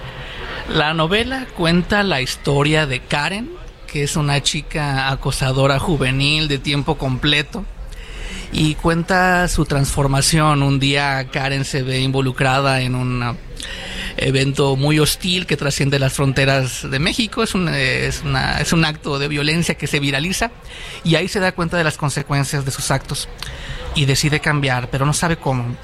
Y es cuando conoce a una chica que ingresa a la secundaria que se llama Daniela que es completamente diferente a ella. O sea, Daniela está en las antípodas de la convivencia social con respecto a Karen. Daniela es un genio matemático, es bien portada y reúne todos los requisitos para convertirse en la víctima potencial de Karen. Pero entre ambas surge una, una amistad improbable, ¿no? Y es esa amistad lo que ayuda a Karen a transformarse. Entonces, em, la novela, si bien toca el tema del acoso juvenil, el acoso escolar, donde quiero poner el acento es en el poder transformador de la amistad. Eh, nos cuentas este esta eh, situación de, de bullying.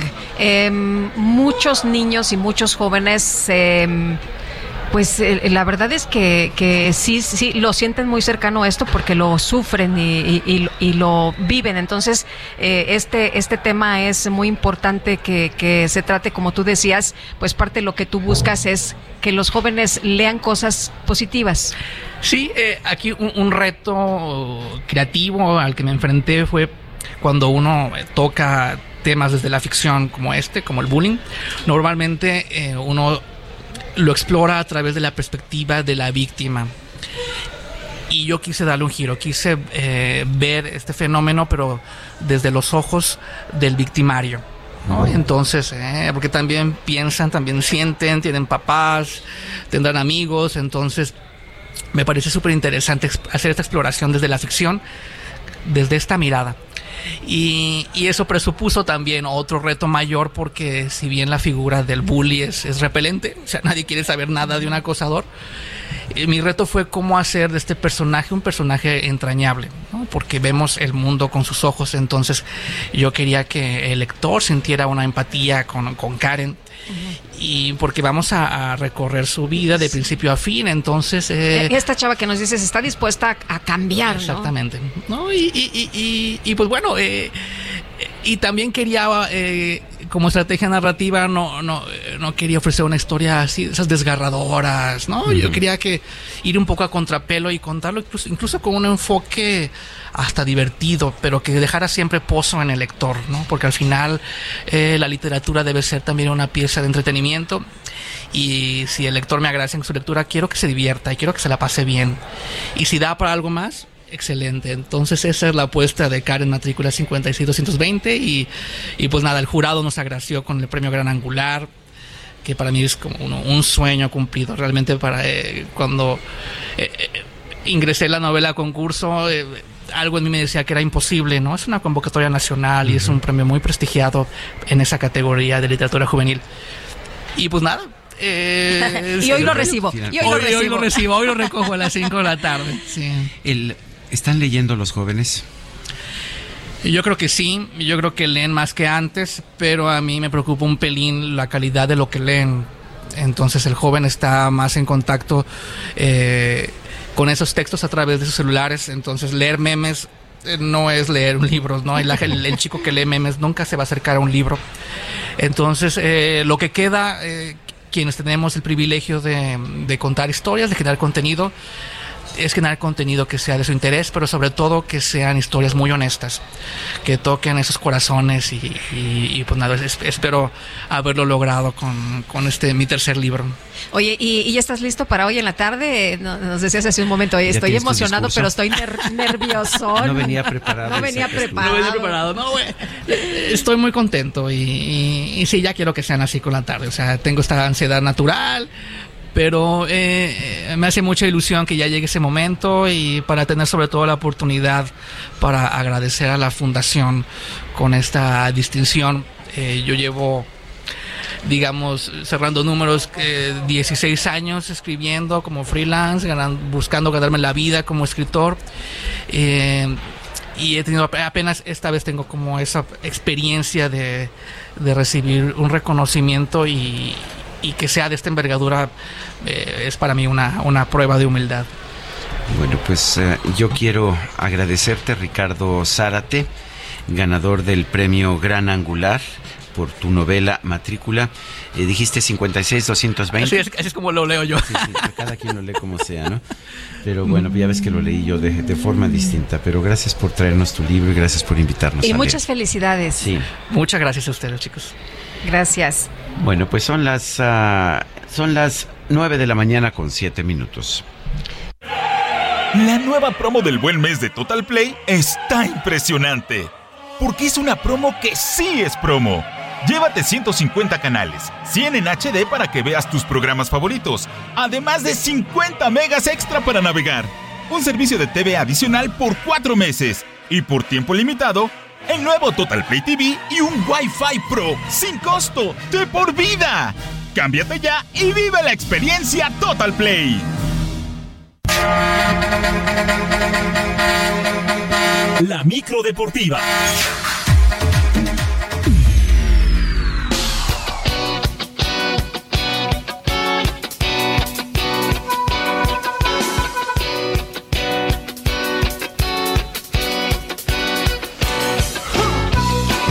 Querido Julio Romero, ¿cómo estás? Llegas con la micro. Muchísimas gracias, querido Sergio, Lupita, amigos del Heraldo Radio, qué placer saludarles.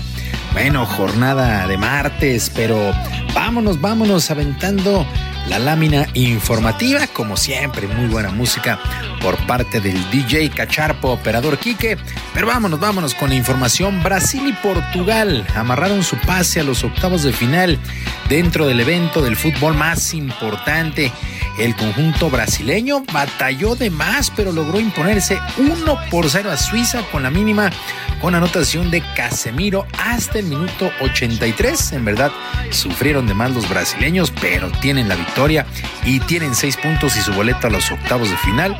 Brasil, uno de los favoritos en este certamen. Por su parte, Portugal derrotó 2 por 0 a Uruguay.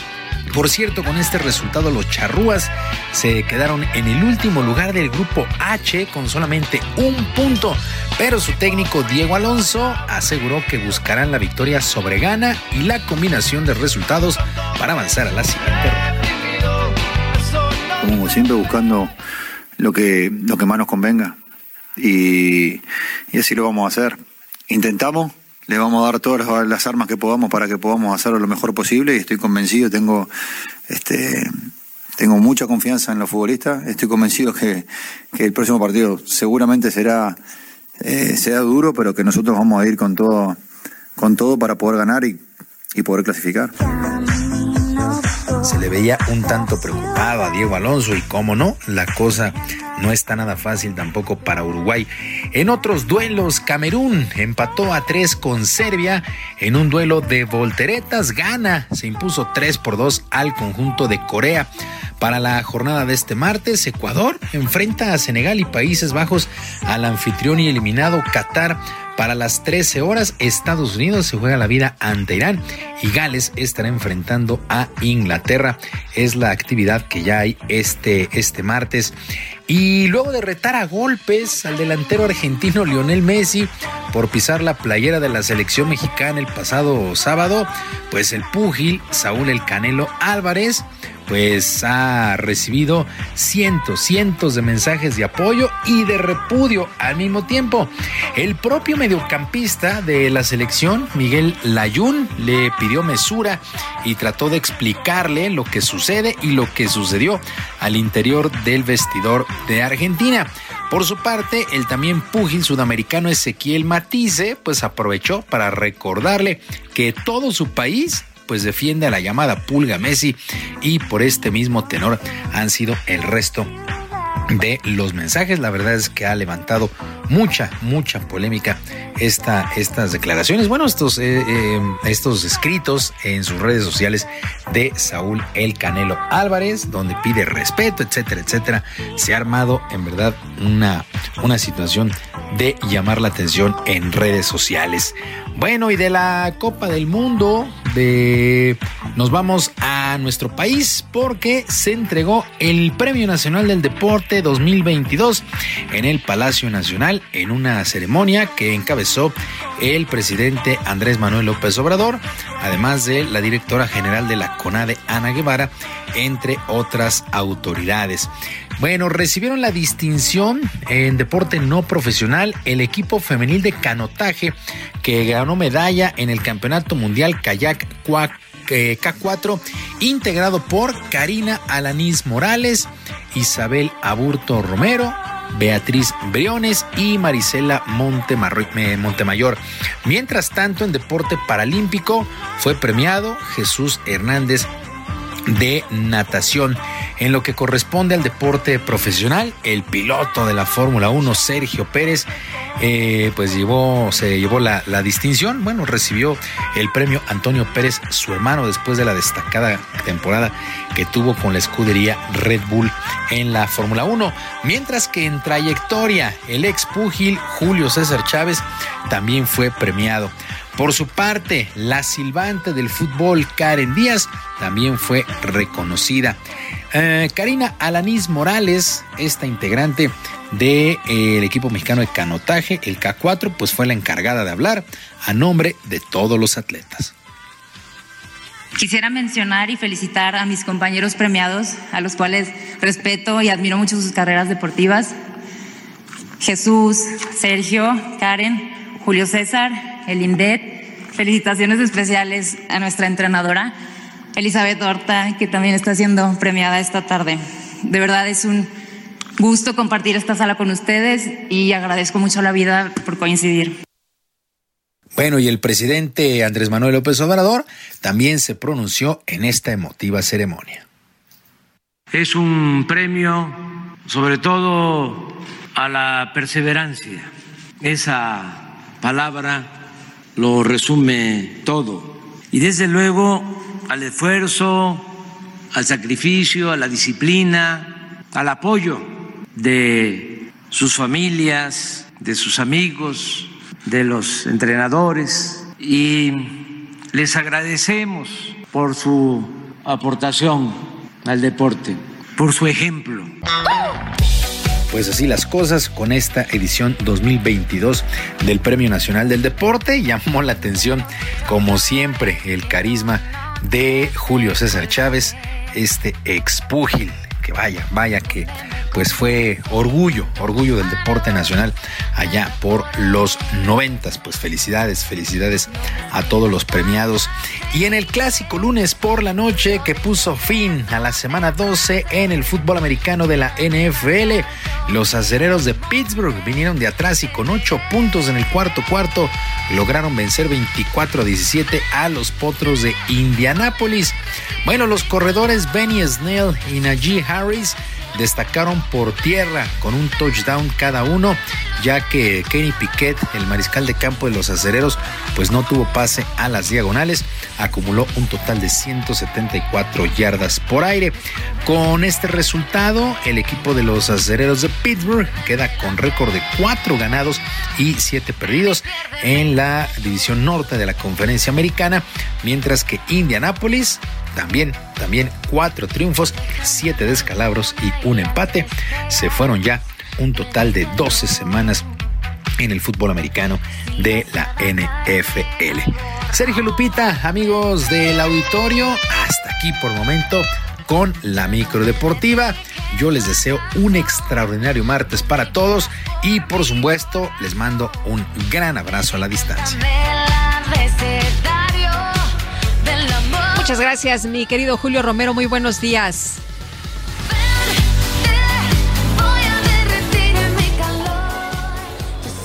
Son las nueve de la son las nueve de la mañana con 15 minutos. Continuamos desde la Feria Internacional del Libro de Guadalajara. Este domingo la escritora Mónica Soto y Casa presentó aquí en la FIL Guadalajara Tacones al vuelo, su, su último libro, una colección de, de narraciones y listas. Vamos a preguntarle a Mónica Soto y Casa de qué se trata. A ver, Mónica, cuéntanos, ¿qué es esto de narraciones, cuentos y listas? Primero que nada, gracias Sergio y gracias Lupita. y gracias al equipo por haberme invitado a, hablar de este Tacones al vuelo, pues quise hacer las listas como una manera diferente de narrar llevo haciendo literatura erótica muchos años y entonces siempre me la paso buscando maneras nuevas de decir las cosas. Y en las listas encontré que que son un recurso que pueden que son muy humorísticas que puede ser mucho más irreverente porque puedes contar todo lo que sucede en, en, en golpes de vista son, son, son narraciones mucho más breves, entonces son muy divertidas. Acabo de ver una lista donde veo también que hay tacones y los tacones son muy importantes en tu literatura, Mónica, cuéntanos. Mira, eso fue un accidente porque yo ni siquiera usaba tacones. Pero bueno, cuando escribí mi, novela Tacones en el armario, los tacones eran, eran el símbolo de, de mi liberación, porque al, al momento de, de, de, dejar yo una muy mala relación, la relación que me hizo empezar a usar tacones, se convirtieron como en mi objeto de poder. Y no nada más porque me levantan del suelo 15 centímetros y me hacen medir, me, me hacen ya no ser tan chaparra como soy, sino que son, son para mí ese símbolo de poder, de libertad, de poder hacer con mi vida lo que yo quiero y no lo que los demás me dicen que tengo que hacer con ella. ¿Por qué escogiste el camino de la literatura erótica? Porque me di cuenta que hacía falta hablar de sexo, de sexo de una manera abierta, franca, desinhibida, sin tabús, sin tanta solemnidad que toda la vida nos enseñaron que tenía empecé a presentar mi, mi, novela erótica, Te conocen el armario, que no, que yo, yo no quería hacer un, una novela erótica, yo nada más quería escribir una novela que contara una historia y hacía falta que tuviera mucho erotismo para contar esa historia. Y entonces, ahí sí fue que me di cuenta presentándola, platicando con muchas mujeres, con muchos hombres, percibiendo el ambiente en las presentaciones como quería, fue, fue, fue que me di cuenta que quería hablar de esto. Ahora, los, los tacones en este libro son los, es, el, el tacón es el personaje, los tacones son el personaje, son los que cuentan la historia. En algunas historias las cuentan los tacones. Finalmente, pues imagínate lo cómplices nuestros que son los tacones, todo lo que no han visto nuestros tacones, nos ven todo el día, ¿no? Entonces todo lo que todo lo que pueden compartir con nosotros es como si las paredes hablaran, pues, si los tacones hablaran, imagínate todo lo que contarían. Y le puse tacones al vuelo porque una de las metáforas más comunes de mis fans en las redes sociales cuando salgo en una foto con unos tacones bonitos es que se quieren poner mis tacones como aretes. Y entonces, como tacones como aretes no sonaba tan bonito, le puse tacones al vuelo como un guiño y como un cariñito a mis fans que me escriben con tanto amor siempre. Tú vienes a la feria del libro, es la segunda vez que estás aquí, has ido a la de Monterrey, vas a otras ferias del libro y tú eres una escritora, lo haces tú, eh, tú misma. ¿Cuáles son los resultados? ¿Vale la pena el esfuerzo? ¿O es mejor quedarse encerrada escribiendo? Jamás para mí será la mejor idea quedarme encerrada escribiendo. Yo creo que tiene mucho que ver con la personalidad de cada quien. Yo soy muy inquieta, me gusta hacer cosas con las manos, me gusta, me gusta crear. Todo el tiempo estoy imaginando ahora qué voy a hacer. Y entonces solamente sentarme a escribir no me, no me es suficiente. Yo necesito salir, necesito el contacto con los lectores. Me encanta el contacto con los lectores, ver cómo reacciona la gente que no me conoce ante el stand, ante las frases que les entrego en separadores de libros. Ante el, el stand proyecto. se llama Mónica Soto y Casa por una vida sexy, o sea que manda el mensaje desde el nombre del stand, ¿no? Sí, ya es rojo y tiene luces de neón porque porque a final de cuentas lo que quiero es eso, ¿no? Que que no nada más lo que escribo provoque reacciones en el lector, sino también todo lo que está alrededor provoque reacciones en el lector, porque para mí los libros no son nada más un libro, son unidades, son mundos completos y por eso me gusta comunicarlos de esa manera. Eh, Mónica, ¿cómo te sientes en esta FIL que es de pues, las más importantes del mundo? Pues para mí es un sueño hecho realidad. La verdad es que vine muchas veces y veía a la gente en los stands y veía los, las fotos de los autores en las paredes y decía yo algún día voy a hacer esto. Nunca pensé que, que lo iba a hacer yo yo. Sí. Pero bueno, al final. Sí, porque es un final... trabajo en el que tú estás involucrada desde la historia hasta la confección del libro, digámoslo así, ¿no? Sí, todo. Pero entonces, estar en una feria como esta, donde tienes tantas propuestas diversas y tanta calidad y tanto todo, pues te hace de alguna forma tener un compromiso mayor con lo que haces. Te sitúa como escritor en la realidad. Te sitúa en, en, Ahora sí que puede llegar a ser muy fuerte para un escritor independiente esta feria porque no está hecha para escritores independientes. Entonces te sitúa en la realidad, pero está muy bien porque desde ahí puedes salir y puedes generar estrategias nuevas y generas ideas nuevas y eso pues siempre nos ayuda como autores. Este libro, Tacones al vuelo, fue presentado por Alberto Ruiz Sánchez, es uno de los, pues me parece, poetas y, narradores más, más importantes, además de editores con su revista Artes de México. Eh, me sorprendió, bueno, no me sorprendió, este, habló muy bien de ti, eh, dijo cosas muy bellas, pero ¿cómo ha sido la recepción del público en general, además de la recepción de tus colegas como Alberto Ruiz Sánchez? A mí sí me sorprendió cuando lo escuché decir cosas tan bonitas de, mis libros y de mí, la verdad es que... Además, sabe que los conocía, que los conocía muy bien. Pues la gente los recibe muy bien me gusta porque yo escribo por el placer de escribir, me gusta que la gente disfrute lo que, lo, lo, que escribo. Entonces me encanta cuando cuando la gente viene y me dice, oye, ¿qué otro libro tienes? Porque te compré ayer tal libro y entonces ahora quiero otro porque me encantó. Eso pues es algo invaluable para mí como creadora, ¿no? Oye, que estuvo divertidísima, me cuentan la presentación. Sí, fue muy divertida fue muy divertida, fue muy bonita. Y Alberto involucró al público, entonces... le puso a leer algunas de las... puso este, a leer ahí. Unas listas, ¿no? ¿Cómo, ¿Por qué, eh, nos decías al principio, se te ocurrieron las, las listas, eh, pero ¿por qué justamente en este libro? Ah, porque como son cuentos, son 20 cuentos, cuando empecé a leerlos me di cuenta que las listas podían ayudar mucho a sostener el ritmo, a que el ritmo siempre estuviera elevado. A mí me gusta que mis libros sean como un pasón de adrenalina, que sean un trancazo. Mis libros tienen tienen, pocos momentos de tregua emocional y de todo tipo. Entonces me gusta. Entonces las listas me ayudaban mucho a que se mantuviera el ritmo siempre arriba, arriba, arriba. Y son, son como, son como el chiste que cuentas en medio de la conferencia para que la gente se despierte, ¿no? O cuando cruzas la pierna y enseñas un poco más para que la gente ponga atención, pues también. Hay una lista de las partes favoritas de mi cuerpo, por ejemplo. Sí, claro, hay listas de las partes favoritas de mi cuerpo, listas de mi ropa favorita que que me da risa porque llegué a presentarlo a Chilpancingo el otro día y me dijeron, no traes puesta ninguna de tu ropa favorita. Entonces, ese tipo de, de, interacciones con la gente que lo ha leído son bonitas. También está una lista que para mí es muy importante, que es una lista de mis primeros encuentros con el sexo, porque, porque poco hablamos de, del erotismo de los jóvenes. Entonces quise hacer esa lista también como un guiño a, a que reconozcamos que, que, la gente joven, menor de edad, también tiene esos sentimientos y que uno empieza su vida sexual en esa época. Entonces esa lista creo que abona un poco hacia ese tema tan polémico. ¿Te gusta que, que, la gente joven lea tus libros? ¿Tienes hijos menores? ¿Leen tus libros? Mis hijos todavía no leen mis libros. a los 15 años los van a poder leer porque creo que tendría que explicar demasiado. Pero sí, sí me gusta, sí me gusta que la gente joven lea mis libros, me gusta que la gente joven esté informada. Siempre que voy a dar alguna presentación de libro en alguna prepa universidad, termino hablando de sexo y contestando dudas y, la verdad es que termina siendo experiencias increíbles porque pues vas a hablar de un libro y terminas hablando de sexo y, generando esa confianza con, la gente joven y eso es maravilloso. Mónica Soto y Casa, autora de Tacones al Vuelo, gracias por esta conversación. Gracias a ustedes y vayan al stand y, 35. Muy bien. Y, 35. 35. Bueno, nosotros vamos a una pausa, regresamos en un momento más. Yo no sé lo que es el destino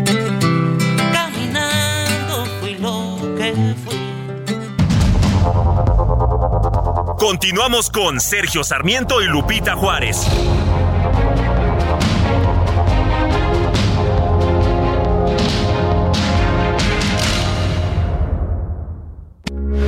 Heraldo Radio, con la H que sí suena y ahora también se escucha.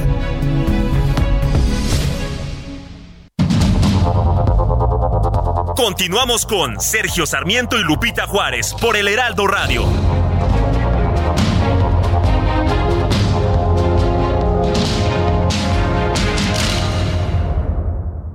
¿Qué tal amigos del Heraldo Radio? Seguimos gozando de grandes goles y jugadas en Qatar 2022. Contrata Sky y disfruta en exclusiva los partidos de fase de grupos de Francia, el actual campeón de la Copa del Mundo. Contrata Sky y goza en exclusiva los partidos de la fase de grupos de Francia, el actual campeón de la Copa del Mundo. O si ya eres cliente, regístrate y activa sin costo adicional Qatar 2022 entrando a sky.com.mx.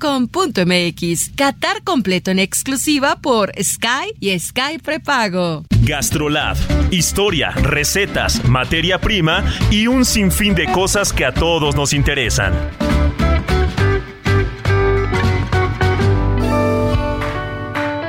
Hola amigos del Heraldo Radio, soy el chef Israel Arechiga de Gastrolab y ya saben que echándole ojo a la página de Gastrolab, gastrolabweb.com, siempre me encuentro con recetas buenísimas y no sé si ustedes saben preparar bollos de leche, pero si no, hoy es el día.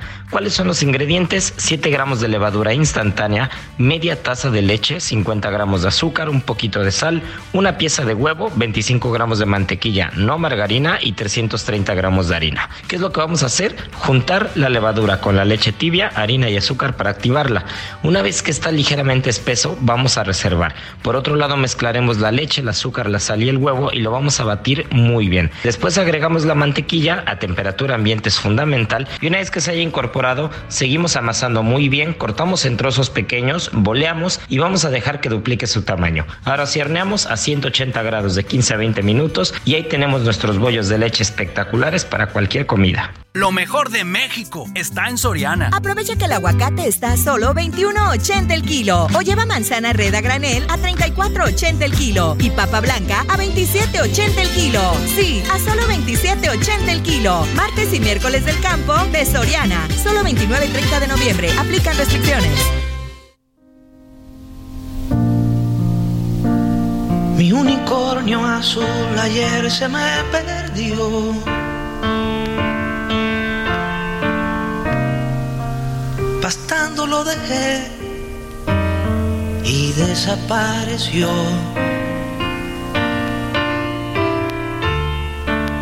Cualquier información, bien la voy a pagar. Las flores que dejó no me han querido hablar. Bueno, pues estamos escuchando otra de las grandes de Silvio, de Silvio Rodríguez. Esta se llama El Unicornio Azul. Debo reconocer que es mi favorita. Tuve que ejercer influencia y presión, ¿verdad? Política. porque- No eres el único, mi querido Sergio. Todo el mundo estaba esperando esta. No sé si se extravió. Ya lo único que me explicó Carlita es, ah, es que no soy fan.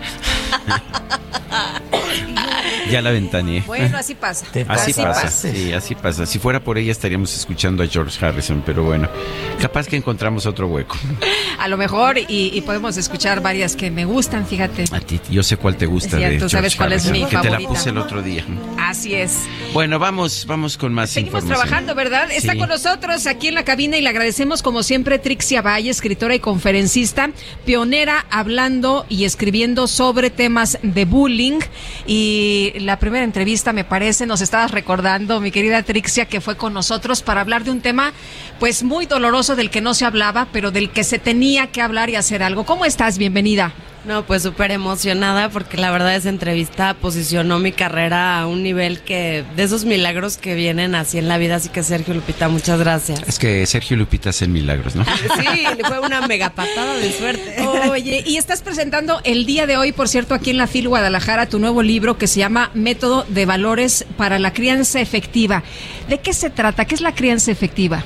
La crianza efectiva es donde nadie se pelea en las mañanas. O sea, si tu crianza, todos se pelean por el cepillo de dientes y por salir en la mañana y por comer y por no comer, es que tu crianza no está siendo efectiva. Y el primer lugar donde empieza el bullying siempre es en las familias, donde empiezan las dinámicas negativas, donde el niño ya va a la escuela, pues a lo mejor hasta con un coscorrón de que no hizo no sé qué. Y pues al final esta violencia que se incrementó en un 20% durante la pandemia es súper importante que las familias nos volvamos a poner en orden, en paz. Y la crianza efectiva es vivir en paz, eh, conociendo primero que nada a tus hijos, con tres elementos fundamentales, que es el temperamento, que es el que no va a cambiar, genio y figura hasta la sepultura, la herida, la huella de nacimiento la heri- y la herida primaria. Entonces ya vas a estar educando no a una tribu, sino a un hijo. Personalizado, con nombre, apellido, temperamento, tal. Y entonces de ahí empezar a formarlo en estos ocho valores que yo propongo, que empieza con una, un paradigma muy especial que es, en la crianza es más importante aceptar a tus hijos que amarlos, porque los puedes amar mucho y no aceptarlos, y el hijo nunca se va a sentir amado. Cuéntanos de estos ocho valores. ¿Cuáles son estos ocho valores? El primero, Sergio, es la aceptación. O sea, la base de todo empieza desde la panza, porque aparte vienen etapas para aplicarlos desde la panza, pero son acumulables. Por eso vienen como bloques de Lego, porque son acumulables. Entonces viene la aceptación, luego viene la tolerancia en las rodillas, o sea, la flexibilidad de que si te caes te levantas y hay que tolerar muchísimas cosas en la vida que no nos van a gustar y saberlo hacerlo con, con buena disposición. Después viene la autoconciencia en la parte de la pelvis, que este valor se implementa desde el- de uno a dos años y para el resto de la vida, donde ellos están probando causa y efecto de la vida. Después vienen los límites en la panza, porque vienen en las partes del cuerpo para edificar a la persona. En la panza es como este contenerte, el saber hasta dónde llegar, y son de dos a cuatro años estos terrible twos que le dicen en Estados Unidos, y hay que ponerle mucho, mucho énfasis.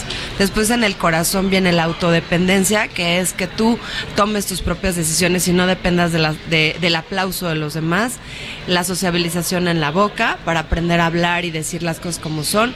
Eh, la, este, ¿cómo se llama? Indagación en los ojos para hacer tus propias respuestas. Y la autodeterminación en la cabeza, para que tú seas el motor de tu propia vida con la voluntad.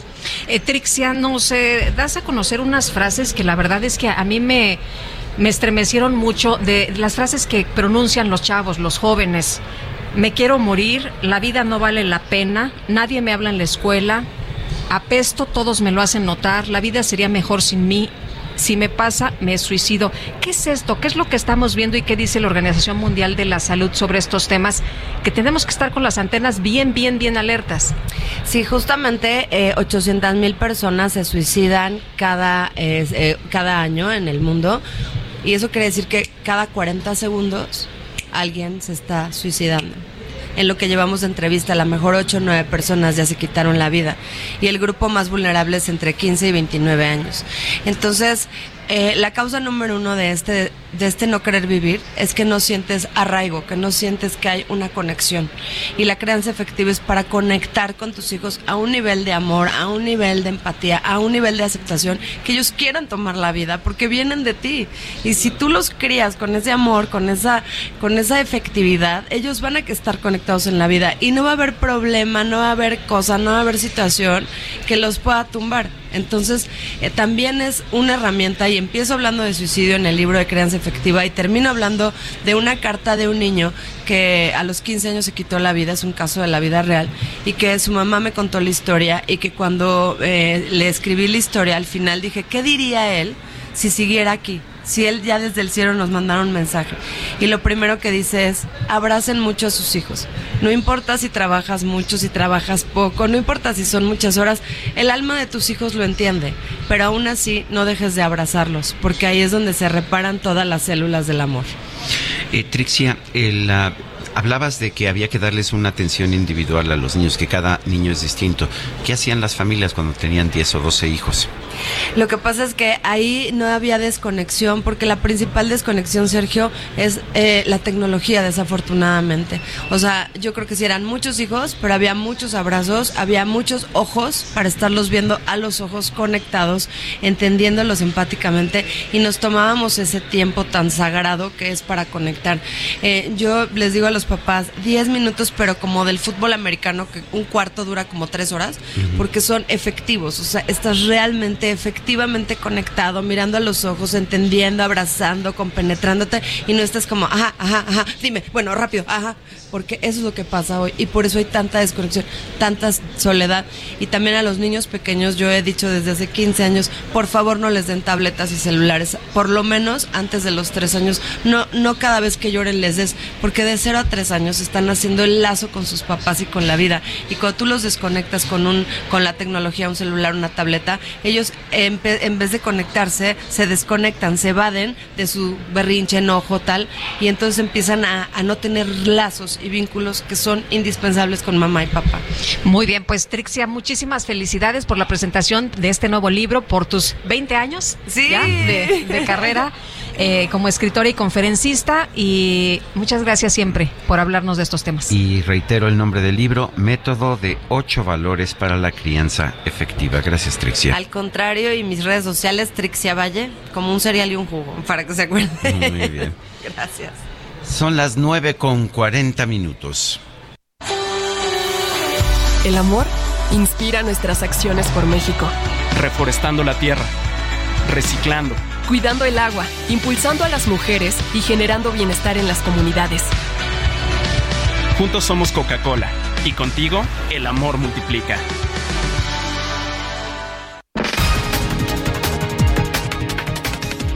A través de redes sociales, el coordinador de Morena en la Cámara de Diputados, Ignacio Mier, informó que el partido, Morena y sus aliados, pidieron posponer la discusión de la reforma electoral hasta el martes 6 de diciembre.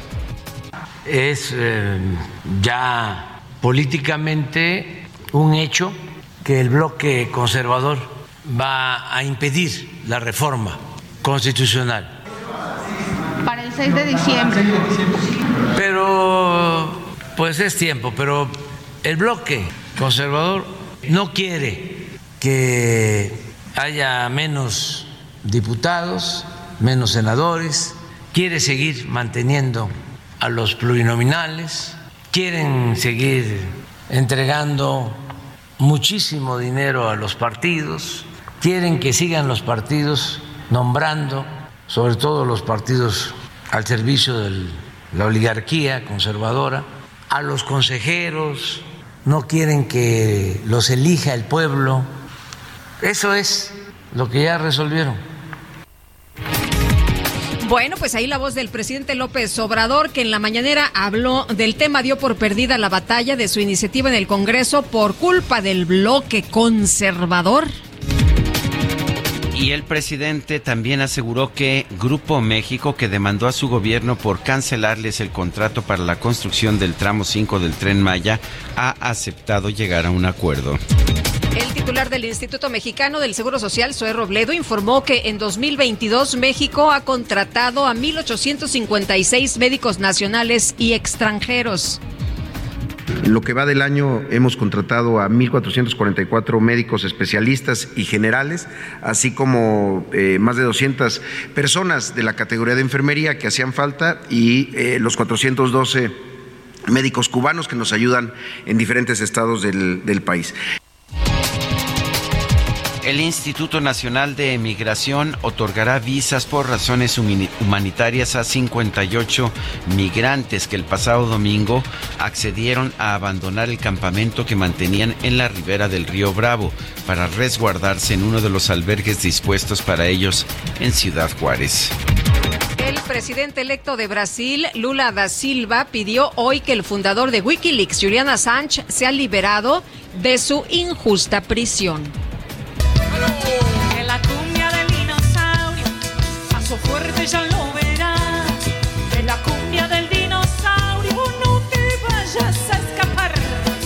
Bueno, pues una especie de dinosaurio desconocida ha sido descubierta en el oeste de Rumania. Según las investigaciones, esta especie vivió hace unos 70 millones de años y era un herbívoro. El reptil de cabeza plana de Transilvania medía aproximadamente dos metros de largo y caminaba sobre dos patas. Al igual que otros dinosaurios locales, solo alcanzaron un tamaño corporal pequeño y por lo tanto se les conoce como dinosaurios enanos. ¿Cómo baila?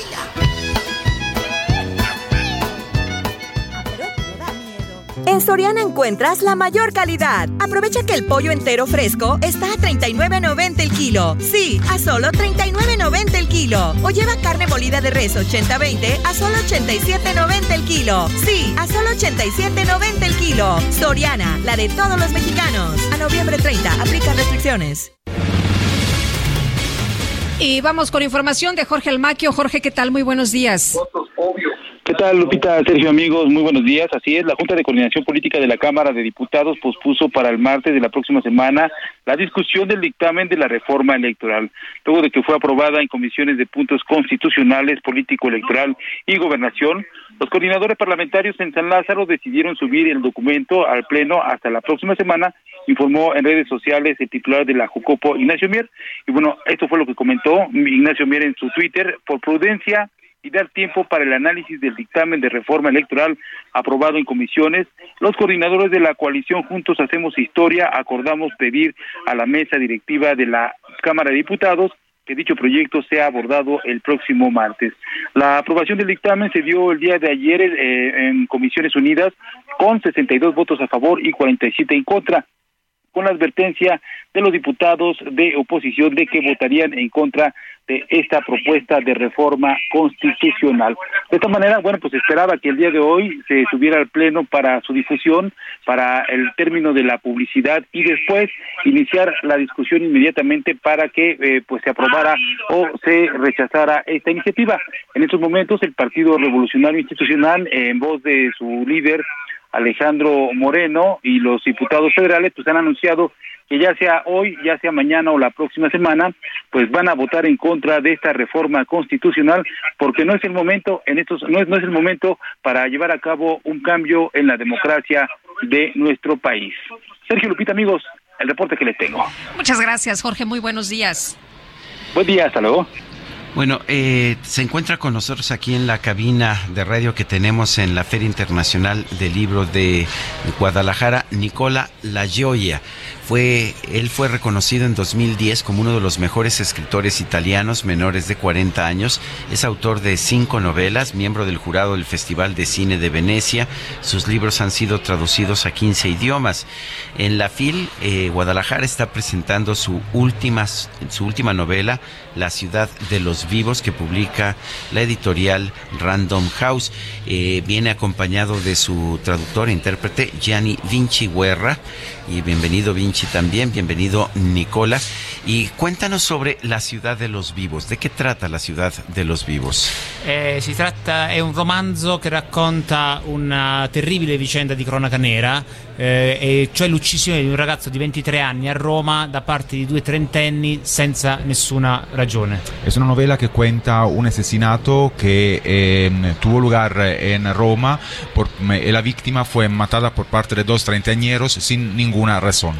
Quindi si tratta di un'opera letteraria ma non di finzione ed è anche un modo per raccontare la città, appunto Roma, che è la città in cui io vivo, da un punto di vista molto particolare. Entonces se trata de una obra literaria sí, pero no de ficción y es una herramienta de, para contar la ciudad donde yo vivo, Roma, de una manera muy particular. Ahora, hubo mucha conmoción por este asesinato, sobre todo por la manera en que aparece este joven que es de un estrato totalmente diferente al de sus asesinos. Sì, eh, le, le, cose, cioè gli, gli, elementi diciamo mh, interessanti e terribili eh, di questo caso sono la mancanza totale di un movente, cioè appunto nessuna ragione. Il fatto che gli assassini fossero delle persone normali, non erano appunto dei criminali abituali, loro stessi erano sorpresi di quello che avevano potuto fare. E poi sì, il fatto che appartenevano a tre classi sociali differenti, a tre luoghi diversi di Roma, uno dei due assassini apparteneva all'alta borghesia cittadina, l'altro figlio di commercianti, la vittima proletario figlio di ambulanti, quindi è come se loro tre accendessero tre fari su tre punti, aspetti e scenari diversi della città. Sì, de hecho son uh, tres las uh, razones que me llamaron más la atención. Eh, la primera es la falta de un movente, la falta de una razón para matar. La segunda es que los uh, dos asesinos eh, pertenecían de un gremio considerado normal. Y la tercera, la tercera razón es que ellos, los tres protagonistas de esta historia, vienen de tres niveles sociales diferentes. Uno de la pertenecía a su familia, a la alta burguesía romana. El segundo venía de una familia de comerciantes acaudalados y el ter, la víctima per, provenía de una familia de vendedores ambulantes eh, que te, se dedicaban, a, por supuesto, al ambulantaje. Eh, ¿cómo, ¿Cómo se define esto? Es, nos dices que es una novela, pero que no es realmente ficción, es literatura, pero no es ficción. ¿Cómo se distingue del periodismo o de la historia? Beh, si distingue perché eh, l'uso della lingua, la lingua letteraria è una lingua diversa da, da- da- da tutti gli altri tipi di linguaggio, anche per quanto riguarda la costruzione drammaturgica, tu puoi costruire in maniera appunto eh, seguendo gli, gli schemi del eh, romanzo o del teatro o del cinema dei fatti che però sono dei fatti veri, quindi a seconda di come li monti e a seconda di come li racconti e, seco- e- e utilizzando quella tensione emotiva che è tipica soltanto della letteratura illumini una parte di realtà che di solito il giornalismo o il reportage non illumina, ne illuminano delle altre. Em, se trata de literatura, eh, no de ficción, eh, y la base es la el, manejo del, del idioma, que ayuda a eh, poner bajo una luz muy especial los hechos eh, que estamos contando. Eh, la literatura tiene mm, el talento, la posibilidad de eh, abrir nuevas perspectivas eh, sobre los hechos que estamos contando y de ofrecer eh, nuevas interpretaciones eh, eh, más allá del periodismo o del reportaje. Ahora, no se tiene que descubrir quién es el criminal. Desde el principio se sabe que estas dos personas asesinaron a este joven en una aparente fiesta donde había mucha droga y donde había mucho alcohol y donde el joven fue contratado, ¿no? Sì, ehm, il, i- c'è stata appunto, loro si sono chiusi per tre giorni nell'appartamento di uno dei due, gli assassini, bevendo e drogandosi, consumando molta cocaina. Allora sicuramente la droga ha avuto un ruolo, ha giocato un ruolo nel farli diventare così aggressivi. Ma la droga da sola non basta a spiegare quello che è successo, perché tenendo conto di qual è il consumo di droga e di cocaina nelle nostre città, se bastasse quello ci dovrebbero essere migliaia di omicidi di questo tipo al giorno. Sí, en efecto, los tres se encerraron, los protagonistas se encerraron en un eh, departamento por eh, tres días y pues fueron tomando droga y tomando alcohol. Por supuesto, el consumo de droga no es el responsable de este, de este hecho porque pues en nuestras ciudades el consumo de cocaína sobre todo es eh, bastante difundido y sería una masacre si todos los que consuman drogas se portaran así. Cioè sicuramente, dicevo, ha avuto un ruolo, ma Sí, non è, sí. defini- non è tu- de- tuvo, decisivo. tuvo un papel, pero no es un papel decisivo. Eh, ah, quiero, quiero hacerte otra pregunta en tu otro papel, eh, Nicola. Eres director del libro, del libro de, del Salón del Libro de Turín. ¿Qué es, cómo es el Salón del Libro de Turín y qué te parece esta feria, esta FIL de Guadalajara? Allora, io amo le fiere del libro, sono dei posti eh, meravigliosi. La fiera di Guadalajara è, è bellissima, ma già da ieri si sente, io sono arrivato ieri, una energia pazzesca.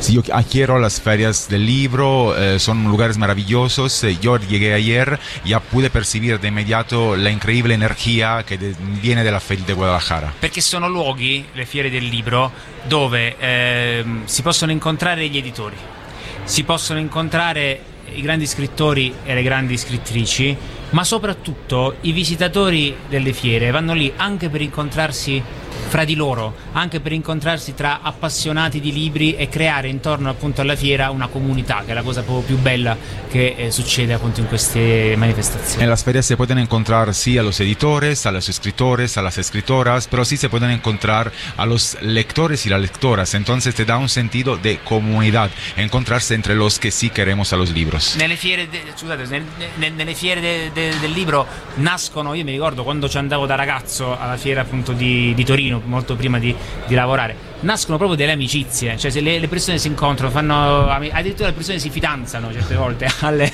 alle- alle fiere del, de- del libro, quindi sono dei posti appunto magici da questo punto di vista. Son lugares mágicos. Yo me acuerdo cuando era más joven, antes de trabajar como director en la- el Salón del Libro de Turín, yo iba a las ferias y nacían amistades. eh, Hasta había gente que se noviezgó en las ferias. Bueno, pues se nos acabó el tiempo, Nicola Layoya. Escritor, director del Salón del Libro de Turín, gracias por estar con nosotros. Gracias también a Gianni Vincihuerra, que ha sido nuestro intérprete. Se nos acabó el tiempo. Adiós, que la pasen todos muy bien. Nos escuchamos mañana. Gracias de todo corazón. Si alguien sabe de él, le ruego información. Cien mil o un millón, yo pagaré.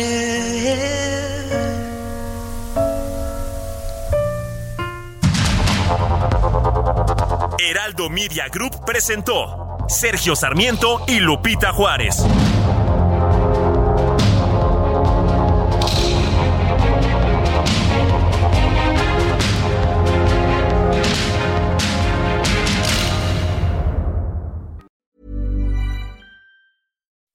When you make decisions for your company, you look for the no-brainers. If you have a lot of mailing to do, stamps.com is the ultimate no-brainer. Use the stamps.com mobile app to mail everything you need to keep your business running with up to 89% off USPS and UPS. Make the same no-brainer decision as over 1 million other businesses with stamps.com. Use code PROGRAM for a special offer. That's stamps.com, code PROGRAM.